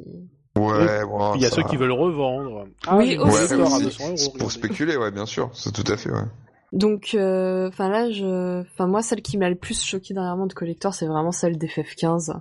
Clairement, vu ce qu'il y a Ah, dedans, ça vaut, à- ça à vaut 300 même pas euros. la moitié du prix. Ouais, Quoi mais quand il y a quoi dedans Il y a quoi dedans J'ai pas vu, moi. Alors, Ah, dedans, tu as... Euh, J'essaye de, de, de me souvenir, tu as Kingslave, donc euh, le- l'animé que- qui a été fait en parallèle, qui sera exclusif euh, du coup à... Alors je sais pas s'ils vont pas le ressortir à côté, mais en tout cas il y aura une édition exclusive qui sera dedans. Euh, Il y aura euh, l'OST. Euh, ouais, enfin, il- quand ils disent l'OST, souvent c'est Alors c'est c'est une, une, sorte de sélection. premium. Ouais, Ouais, voilà, c'est une premium soundtrack et t'as genre 10 pistes sur 90, quoi. Ouais, généralement c'est ça, c'est que t'as toute une, ouais, t'as une sélection des, des meilleurs soi-disant pour eux. Euh, je T'as crois une ont- statuette, non? Alors je- il y, a une- il y a une statuette de, de Noctis euh, qui, qui avait l'air pas mal en photo, donc euh, J'espère à on- verra bien. À ce prix, t'as intérêt à aimer le jeu, surtout. Il y aura un, un artbook euh, relié mine de rien, Ouais. Euh, donc ça, ça, ça peut être pas mal, surtout que C'est un artbook artbook ou c'est un c'est un extrait de artbook, l'artbook artbook de près de 200 pages. D'accord. Donc c'est pas parce que on a tellement d'éditions collector où euh, le artbook il fait euh, il fait 30 pages à tout casser. Parce Bon, qu'il y a un artbook aussi dans l'édition de Fire Emblem, hein, mais... mais on oui, pleure. mais, mais non. Euh, Qu'est-ce qu'ils ont prévu? Ah, ils ont prévu des steelbooks aussi dedans. Alors ça, c'est très à la mode. J'ai jamais vu l'intérêt du steelbook. hein, mais, euh, Moi non plus. écoute, euh, apparemment, non ça doit, plus, ça doit mais faire bon. plaisir à des gens. Ouais. C'est un peu Et, la version euh, premium de plastique, en fait. Je pense. c'est un peu ça. Et euh, dernière chose, que du coup, entre temps, j'ai repris ma petite liste euh, justement de ce qu'il y avait dedans. Et euh, dedans, il y aura aussi le Blu-ray de Brotherhood, était euh, l'animé. euh, donc, on avait, il y avait Kingslave qui est fait en image de synthèse, et euh, et il y a Brotherhood qui est un C'est animé pas euh, gratuit, dessin. ça? Et, Si, c'est gratuit. Ouais, alors tu peux les regarder sur le net, sauf que là tu, tu auras les cinq épisodes sur un même Blu-ray. Et, euh, et si je dis pas de bêtises, il y aura également un sixième euh, épisode qui sera sur ce, Ah, ce Blu-ray-là, Et qui qui ne va sera se retrouver jamais sur montré en YouTube streaming. en 2-2.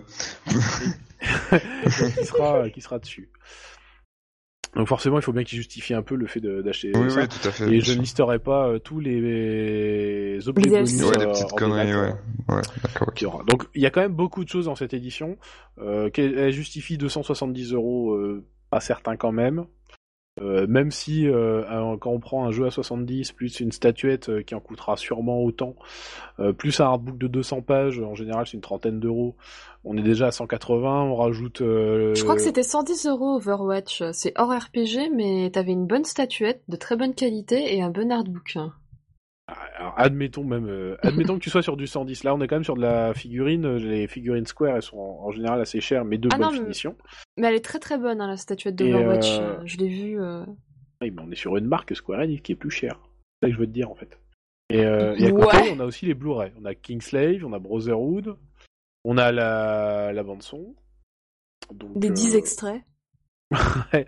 alors, mine de rien. Euh, alors du coup, je reviens dessus parce que ouais, si c'est ça. Il y a bien, ah oui, la bande son, mais qui sera sur euh, sur un Blu-ray. Parce qu'au Japon, Ouais. ça se fait ça. Euh, ça se fait pas mal. Nous, euh, pas des masses. Ils nous l'ont sorti en Europe pour. euh, Pas le mettre dans ta chaîne IFI, quoi.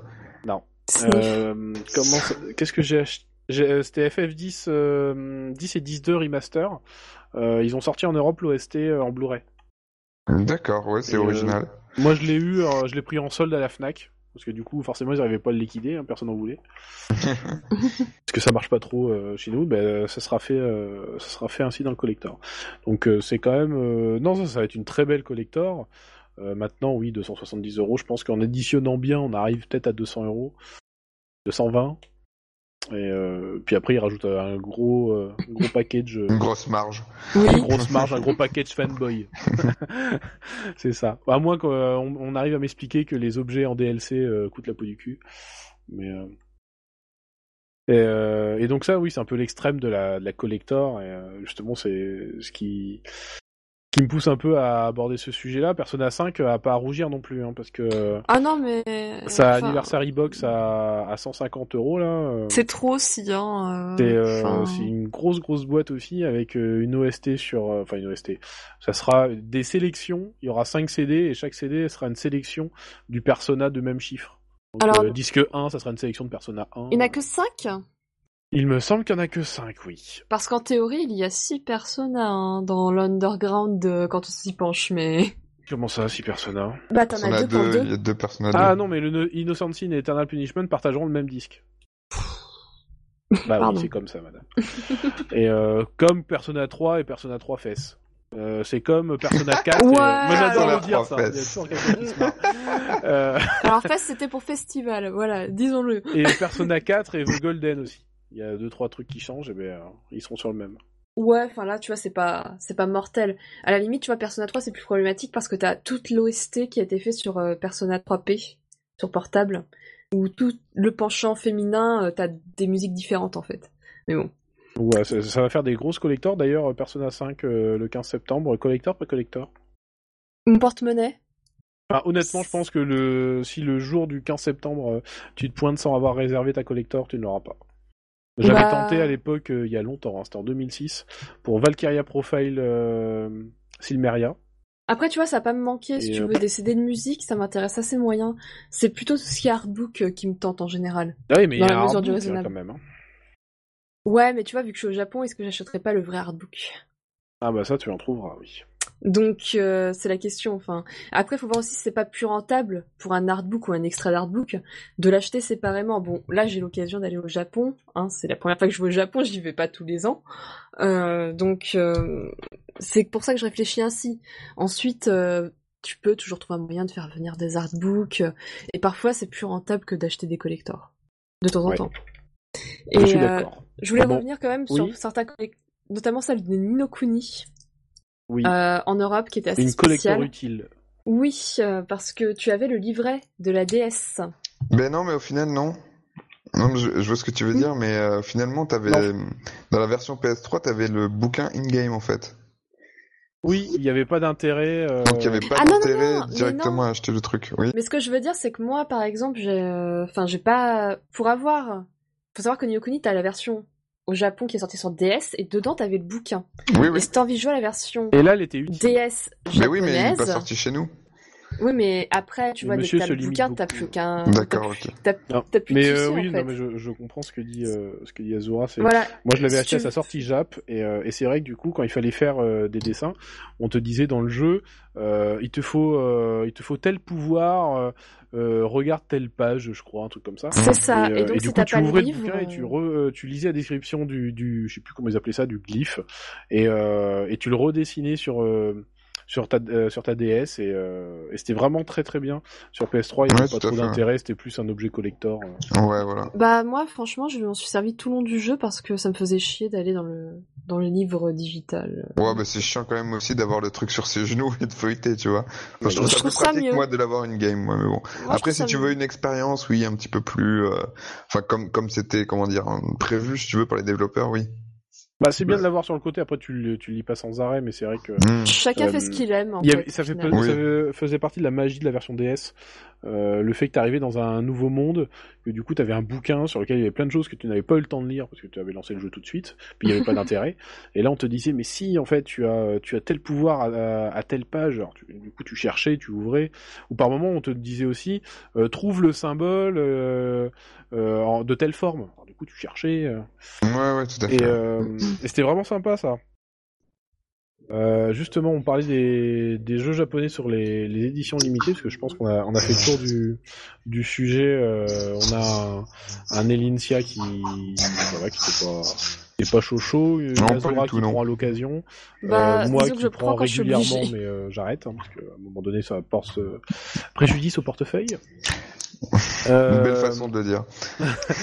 Et euh, donc là, beaucoup de jeux Jap. Justement, au mois de septembre, il se passe le Tokyo Game Show 2016, euh, du 15 au 18 septembre. Euh, si on doit faire euh, rapide une, une attente. Allez, je vais commencer. Moi, ça va être une double attente. Je vais plutôt modeste quand même. C'est juste une, une petite date de sortie précise, même japonaise, pour Nier Automata. Ce serait nickel. Ce serait génial. Je pense que ce serait le, le bon créneau pour l'annoncer. Et, euh, et aussi du gros bruit sur Final Fantasy XV pour être euh, pour être dans la hype juste avant que ça sorte quoi. Vu que le TGS se finit juste avant, euh, ils mettent un bon gros trailer qui envoie du sale et ce sera parfait. Histoire de, de spoiler euh, bien euh, 10 jours. Voilà, voilà exactement. et voilà, comme ça je me lancerai dedans et je serai je serai tout foufou. Ouais, T'es pas déjà tout foufou? Si, un peu, mais il, faut, il, me faut, il me faut le petit push du TGS pour que je vraiment, pour que je fasse 8 heures de, par jour dessus. Ah bah je vois que euh, tu es plein d'occupations en journée. N'est-ce pas Ouais. C'est l'avantage d'être freelance. Tu poses tes vacances. Oui, bah je vois que t'es surtout free. Hein. Et euh, Azura, qu'est-ce que t'attends de ce TGS Alors, comme on a pu voir avec l'affiche, euh, ça sera surtout porté sur la, la réalité virtuelle. Donc, euh, curieuse de voir ce que ça va donner, de ce qu'on va nous proposer du côté euh, du côté japonais. Ouais. Et euh, alors, je sais pas pour le RPG, hein, on verra bien. Après, on a toujours Nintendo avec le NX. Donc, euh, bon, on attend de voir. On a Elincia en train de tuer un ours derrière. Oui.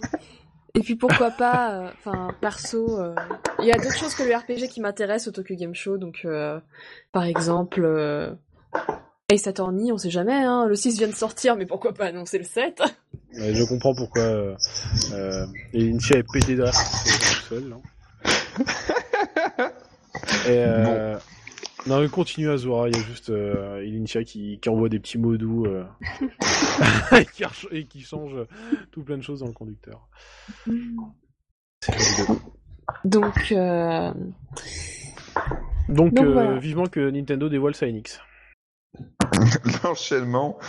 Eh ben non, mais mine de rien, euh, on l'attend un peu parce qu'ils ont rien dévoilé à l'E3. Bon, Mais ils ont dit que c'était euh, au TGS qu'ils allaient la montrer. ils ont absolument rien dit. ah, il y aura D'accord. Kingdom Hearts, Euh, oui, bah sûrement.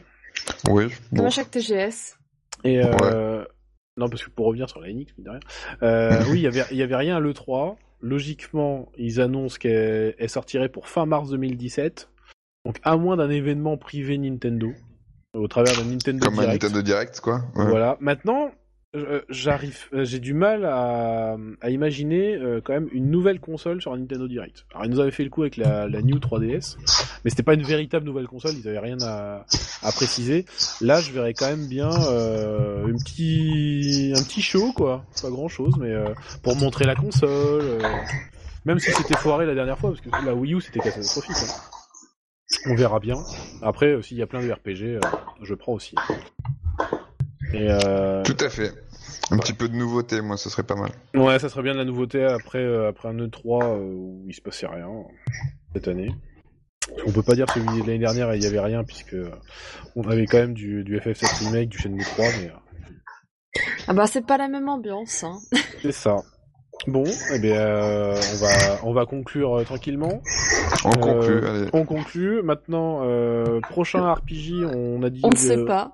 On ne sait pas, on a dit euh, au début du podcast qu'on repassait mensuel, mais en fait, euh, dès, euh, dès le mois d'août, euh, on n'en sait rien parce que euh, soit on arrive news. à se caler euh, un petit truc en août, euh, soit de toute façon après Azura part euh, décolle pour le Japon euh, pour aller au TGS, et puis euh, mi-septembre c'est moi qui décolle pour aller au TGS aussi, donc nous aurons deux Ouais. membres de RPG au TGS, et notre Initia qui devra se lever à 3 heures pour enregistrer peut-être un RPG en direct du Non, mais dans TGS. tes rêves.